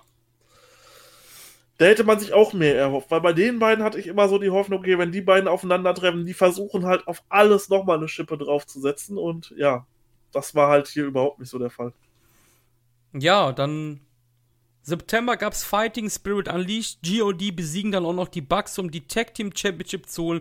Cody besiegt hier Juice, um neuer United States Champion zu werden. Auch das Match hat bei mir nicht gezogen, wie so oft bei Cody-Matches leider. Ähm, Im Main Event gab es dann Golden Lovers gegen Okada und Ishii. Das war auch ein ziemlich cooles Match eigentlich sogar. Ja. Dich da noch ja. dran erinnern kannst. Kann ich noch, ja. Ähm, es gab auch, es gab auch dieses Junior-Title-Turnier, weil Hiromo sich ja dann verletzt hatte. Da hat dann Marty Skull Will Osprey besiegt zum Beispiel. Stimmt, mit Kushida und Bushi und Marty Skull und Osprey. Ja, ich erinnere mich. Und, ähm, ja. Ich glaube, ich glaube, der Jay White-Turn kam erst einen Monat später. Habe ich das richtig so notiert gehabt? Ja, ne? Richtig, richtig. Der Jay White-Turn kam erst einen Monat später. genau, bei King of Pro Wrestling. Richtig. Und ah, okay. bei dieser Amerika-Show äh, also bei äh, Fighting Spirit Unleashed, da wurde ja dann auch die Ansetzung für King of Pro Wrestling gemacht, dass Kenny seinen Ach, Titel, fuck off, Alter, ja. Dass Kenny seinen Titel gegen Ibushi verteidigen oh, wird. Gott. Und dann kam ja Cody dazu und hat Warum? Gesagt, ich möchte auch äh, dabei sein. Unglaublich grausam. Oh Gott, Alter, die Promo war so schlecht, Alter. Holy Aber shit, ey. Dennoch war sie wichtig, denn das war tatsächlich das offizielle Ende von Sie Elite im Bullet Club. Ja. Denn dort haben sie in der Promo gesagt, sie sind nicht mehr die Bullet Club Elite, sie sind einfach nur noch The Elite. Ja, und du siehst es ja, die, die, die Zuhörer sind es natürlich nicht. Wir sind im Oktober auch am Ende unserer Bullet Club Reise eigentlich. Weil Kenny ist nicht mehr Bullet Club ab dem Zeitpunkt. Ähm, Im Oktober gab es dann King of Pro Wrestling. Und äh, nach diesem Three-Way-Match zwischen Cody, Ibushi und Kenny kam dann halt Jay White raus. Äh, beziehungsweise Okada wollte sich an Gedo rächen. Ähm, genau, das war gar nicht nach dem Main Event, oder? Ja, das war nicht nach dem Main Event. Das war nach dem Tanashi-Match, war das, genau. Richtig. Und Okada wollte sich dann weiter an Gedo rächen. Jado tauchte auf und Bullet Club Elite und wollte dann erst Okada helfen und attackierte dann doch Jado, Gedo und White Okada. Und ähm, damit war die Kenny-Ära, die Elite-Ära, offiziell vorbei. Ein eigentlich relativ unrühmliches Ende, kann man sagen. Und wir sind damit in der neuen Ära, in der Cutthroat-Ära, wie man sie nennt. In der Switchblade-Ära. Es war einfach vorbei, einfach so. Richtig. Und äh, die Member halt wie Yujiro und Chase Owens, die haben sich dann eben auch nicht mehr die Elite angeschlossen, die sind halt weiter im Bullet Club geblieben. Das kann man vielleicht noch gerade dazu erwähnen, ähm, dass die halt eben nicht sich mit der Elite angeschlossen haben, sondern dass halt wirklich diese Fraktion eben um die Elite war, die wir jetzt auch kennen, und halt Marty's Girl. Ja, war wirklich ein Ende, was halt irgendwie so, okay, jetzt ist es anscheinend vorbei mit denen im Bullet Club. Ähm, war halt irgendwie, ich gehe hundertprozentig davon aus, da stand halt der Abgang schon fest. Ich denke auch, ja. Da stand der Abgang schon fest, diese Pläne um All Elite waren schon geschmiedet. Das müsste ja auch im September, war glaube ich auch der All-In-Pay-Per-View. Mhm, das kann gut sein, ja. Im September war der All-In-Pay-Per-View und ich denke, dort wird man sich dann entschieden haben, Leute, wir machen das Ding, wir ziehen das durch. Ähm, und das werden die den Ort auch mitgeteilt haben. Und deswegen hat man das wahrscheinlich dann auch so nicht mehr weitergebracht, weil man dann sagte, okay, gut, du hast jetzt noch deine Titelverteidigung bei King of Pro Wrestling und verlierst dann bei Wrestle Kingdom den Titel. Aber es ist jetzt Storyline dort ist vorbei. Ne? Ja, ähm. Also, man kann wirklich sagen, die, die, die Elite-Ära, nenne ich sie jetzt mal, die hat kometenhaft angefangen und ist dann unfassbar zurückgegangen, einfach, ne? Ja. Ähm, man kann es wirklich an meiner Person sehen, ja. Ich bin nie großer Kenny. Was heißt großer Kenny-Fan? Ich bin auch zum Beispiel auch kein großer Naito-Fan. Ich glaube, bei mir ist das so, mich kotzt dann immer an, wenn so Leute sich halt mega krass anpieseln, wenn die verlieren und so, weißt du, das ist, glaube ich, so ein bisschen, dass ich dann halt auch meine, meine Sympathien anders verteile. Weißt du, was ich meine? So, ein bisschen. Ja, ja, ja. Und ähm, ich muss sagen, Kennys Stil ist auch jetzt nicht mein präferierter Stil, aber ganz klar, es hat kometenhaft angefangen, es hat Spaß gemacht und es hat dann bei mir, man hat es wirklich an mir gesehen, wie sehr ich einfach davon abgerückt bin, so in den, in den nächsten Monaten davon. Und diese ganze Sache mit Cody und alles, ähm, ja, war ich halt denke, einfach gar nichts für mich mehr. Und ähm, im Endeffekt, man kann sagen, irgendwann ich will es keinen Monat, keinen Monat nennen oder kein Jahr explizit, aber irgendwann war halt auch kein Bullet Club mehr da. Es hat ja sogar Sinn gemacht, dass die GOD irgendwann angepisst war. Das hätte es ja viel früher eigentlich geben sollen, ne? Wenn du überlegst. Es war halt kein Bullet Club mehr, die ganze Zeit nicht, ne? Und ähm, ja, es war Elite, ne? Also ich denke, man hat hier gut gesehen, wie viel Halbwertszeit so ein, so ein interessanter Leader hat, weil wir hatten Prince David, der ein gutes Jahr da war, wir hatten AJ Styles, der gute anderthalb Jahre da war, oder halt irgendwie langweilig zu werden. Man hatte Kenny Omega, ich würde sagen, halt von Januar 2016, seit er Leader geworden ist, so bis Februar 2018, New Beginning, wo es dann halt die Golden Lovers Reunion gab. Ich denke, dort hätte man einen Cut machen sollen und gerade Jay White, der dort den Titel gewonnen hat, hätte vielleicht dort anfangen sollen, Kenny den Posten streitig zu machen und sich dann halt diese Leute wie Tamatonga und so auf seine Seite holen zu müssen und zu sagen, hey Leute hier, ihr habt einen Leader, der verliert hier gegen mich und ich bin der einzig wahre und dass dann vielleicht nochmal ein Aufeinandertreffen im März gibt und Kenny dann offiziell aus dem Bullet Club rausfliegt, um dann halt sein Ding mit Kota Ibushi weiterzumachen, was ja dann der logische Schritt wäre, die beiden dann als Golden Lovers und so. Und dann schon direkt Jay White als Leader vorzuziehen, der sagt, hier, guck mal, ich bin das neue große Ding hier bei New Japan, ich habe euren Leader sofort platt gemacht, so, warum folgt ihr dem noch?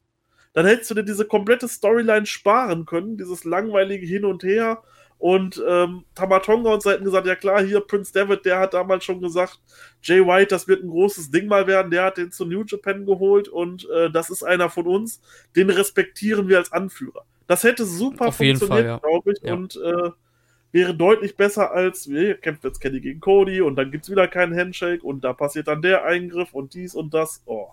Also hätte man sich echt einiges sparen können und hätte nach zwei, ja, zwei bis maximal zweieinhalb Jahre. Man hätte ja den Titel gewinnen mit Kenny alles so machen können. Ja, klar. Aber eben nicht im Bullet Club. Ja, klar, hätte man machen können. Hätte nach zwei, zweieinhalb Jahren die Bullet Club-Ära Kenny beendet, wäre vollkommen okay gewesen. Er hätte ja auch die Young Bucks auch mitnehmen können. Die hätten ja auch nicht im Bullet Club bleiben können. Das ist ja, ja auch so, so eine Sache. Ne? So, sorry, Alter, wir ja. können uns hier nicht anschließen. Ähm, ja. Das gleiche natürlich dann auch wie Hangman, der hätte auch sagen können, nee, sorry, wir machen die Elite und so. Cody ja, oder auch nicht, oder auch nicht halt, ne? Also das hätte ja. ja oder auch nicht. Ne? Ja, ähm, meiner Meinung nach ein unfassbar unrühmliches Ende, was natürlich auch den, den Gedanken von All Elite Wrestling natürlich geschuldet war, weil halt, wie du, ich glaube auch, die, die Jungs hatten da schon ihre Pläne und es war eigentlich schon alles klar. Ähm, Kenny sollte dann im Januar sein letztes Match für New Japan bestreiten, hat dann die, den Titel äh, an Hiroshi Tanashi verloren. Wie man später äh, wusste, hätte er natürlich nicht, wäre er geblieben. Ähm, aber so gab es dann nochmal einen Moment für Tanashi im Tokyo Dome Du hattest noch deine fünf Lieblingsmatch aus dieser Zeit aufgeschrieben. Ich natürlich, weil ich ein unfassbar professioneller Podcaster bin, natürlich nicht. Du kannst jetzt noch mal ganz kurz ja im Schnelldurchlauf erzählen. Ähm, und ich höre dir einfach gespannt zu.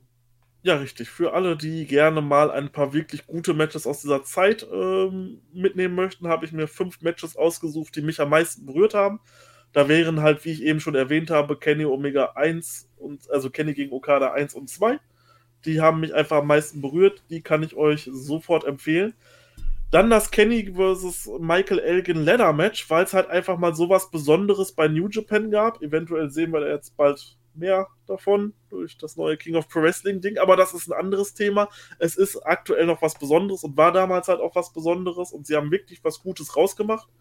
Äh, Golden Lovers vs. Young Bucks in Amerika bei der Fighting Spirit Unleashed Tour, glaube ich, war das. Das könnt ihr euch auf jeden Fall anschauen. Richtig gutes Tag-Team-Match, richtig spotlastig und auch für so eine lange Zeit super schnell gewrestelt und Vollgas gegeben. Und meine absolute Empfehlung, guckt euch Kenny Omega vs. Tetsuya Naito vom G1 Climax 2018 das Finale an. Es wird euch vom Hocker hauen ich saß damals mit offenem Mund und kann halt sagen, das war für mich mein Lieblingsmatch, was ich bei New Japan gesehen habe und generell wahrscheinlich das beste Match, was ich als Wrestling-Fan gesehen habe für mich.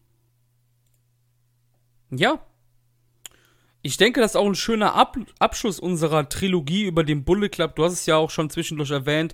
Wenn irgendwann mal, irgendwann mal diese Cutthroat-Ära vorbei ist, wir haben jetzt die Sache mit Evil, man weiß ja auch, wie das, weiß ja auch nicht, wie das ausgehen wird, dann kann man ja nochmal einen vierten Teil oder so hinterher schieben. Für mich persönlich ist jetzt erstmal das Ende angelangt unserer Trilogie hier vom Bullet Club.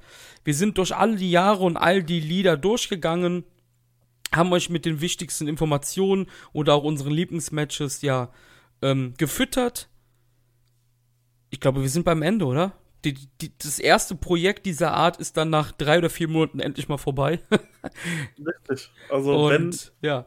es irgendwann mal in näherer Zukunft wirklich das Ende von Jay White geben sollte, dann werden wir das natürlich selbstverständlich nachreichen, aber danach sieht es halt jetzt aktuell nicht aus. Ja. Äh, ich denke, das wird noch ein bisschen so weitergehen. Deswegen, äh, ja, ist das Projekt erstmal abgeschlossen. Und genau. es hat mir mega Spaß gemacht, einfach so mal retrospektiv diese Zeit zu betrachten, die wirklich toll war. Ja, definitiv. Also fand ich auch alles nochmal nachzuholen. Wir hatten jetzt ja auch in einigen Folgen immer so, ja, ich weiß nicht mehr, was das war oder ich habe keine Gedanken mehr daran. Weiß man halt auch nicht mehr, was irgendwie sechs Jahre her ist oder so, ne? Ist halt auch immer schwierig. Mir hat's auch viel Spaß gemacht. Ähm, wir kommen auf jeden Fall wieder. Wir werden jetzt nicht weiter nur, wie das in den letzten, in den ersten Monaten von Shudoku war, nur so Reviews oder Previews machen. Wir werden das weiter verfolgen. Mal Wrestler, mal äh, Promotions, mal irgendwas. Und ähm, ja, ich würde sagen, gebt uns bitte Feedback, bleibt uns weiterhin treu und Marius, ich sag mal auf Wiedersehen, ne? Definitiv. Äh, lasst gerne einen Kommentar da, wenn ihr irgendwie äh, irgendeine Reihe mal wieder so sehen wollt, wie wir jetzt gerade gemacht haben, Historie des Bullet Clubs, wenn ihr irgendeine andere Historie wollt oder unsere Vorschläge von Anfang an recht gut fandet, äh, was wäre wenn oder eine Wrestler-Biografie mal durchzusprechen, dann schreibt uns das gerne in den Kommentaren. Wir sind da definitiv gesprächsbereit. Wenn sich jemand was wünscht, dann können wir da auf jeden Fall drauf eingehen. Und ich sage Tschüss. Ja, haut rein, bis dann, auf Wiedersehen.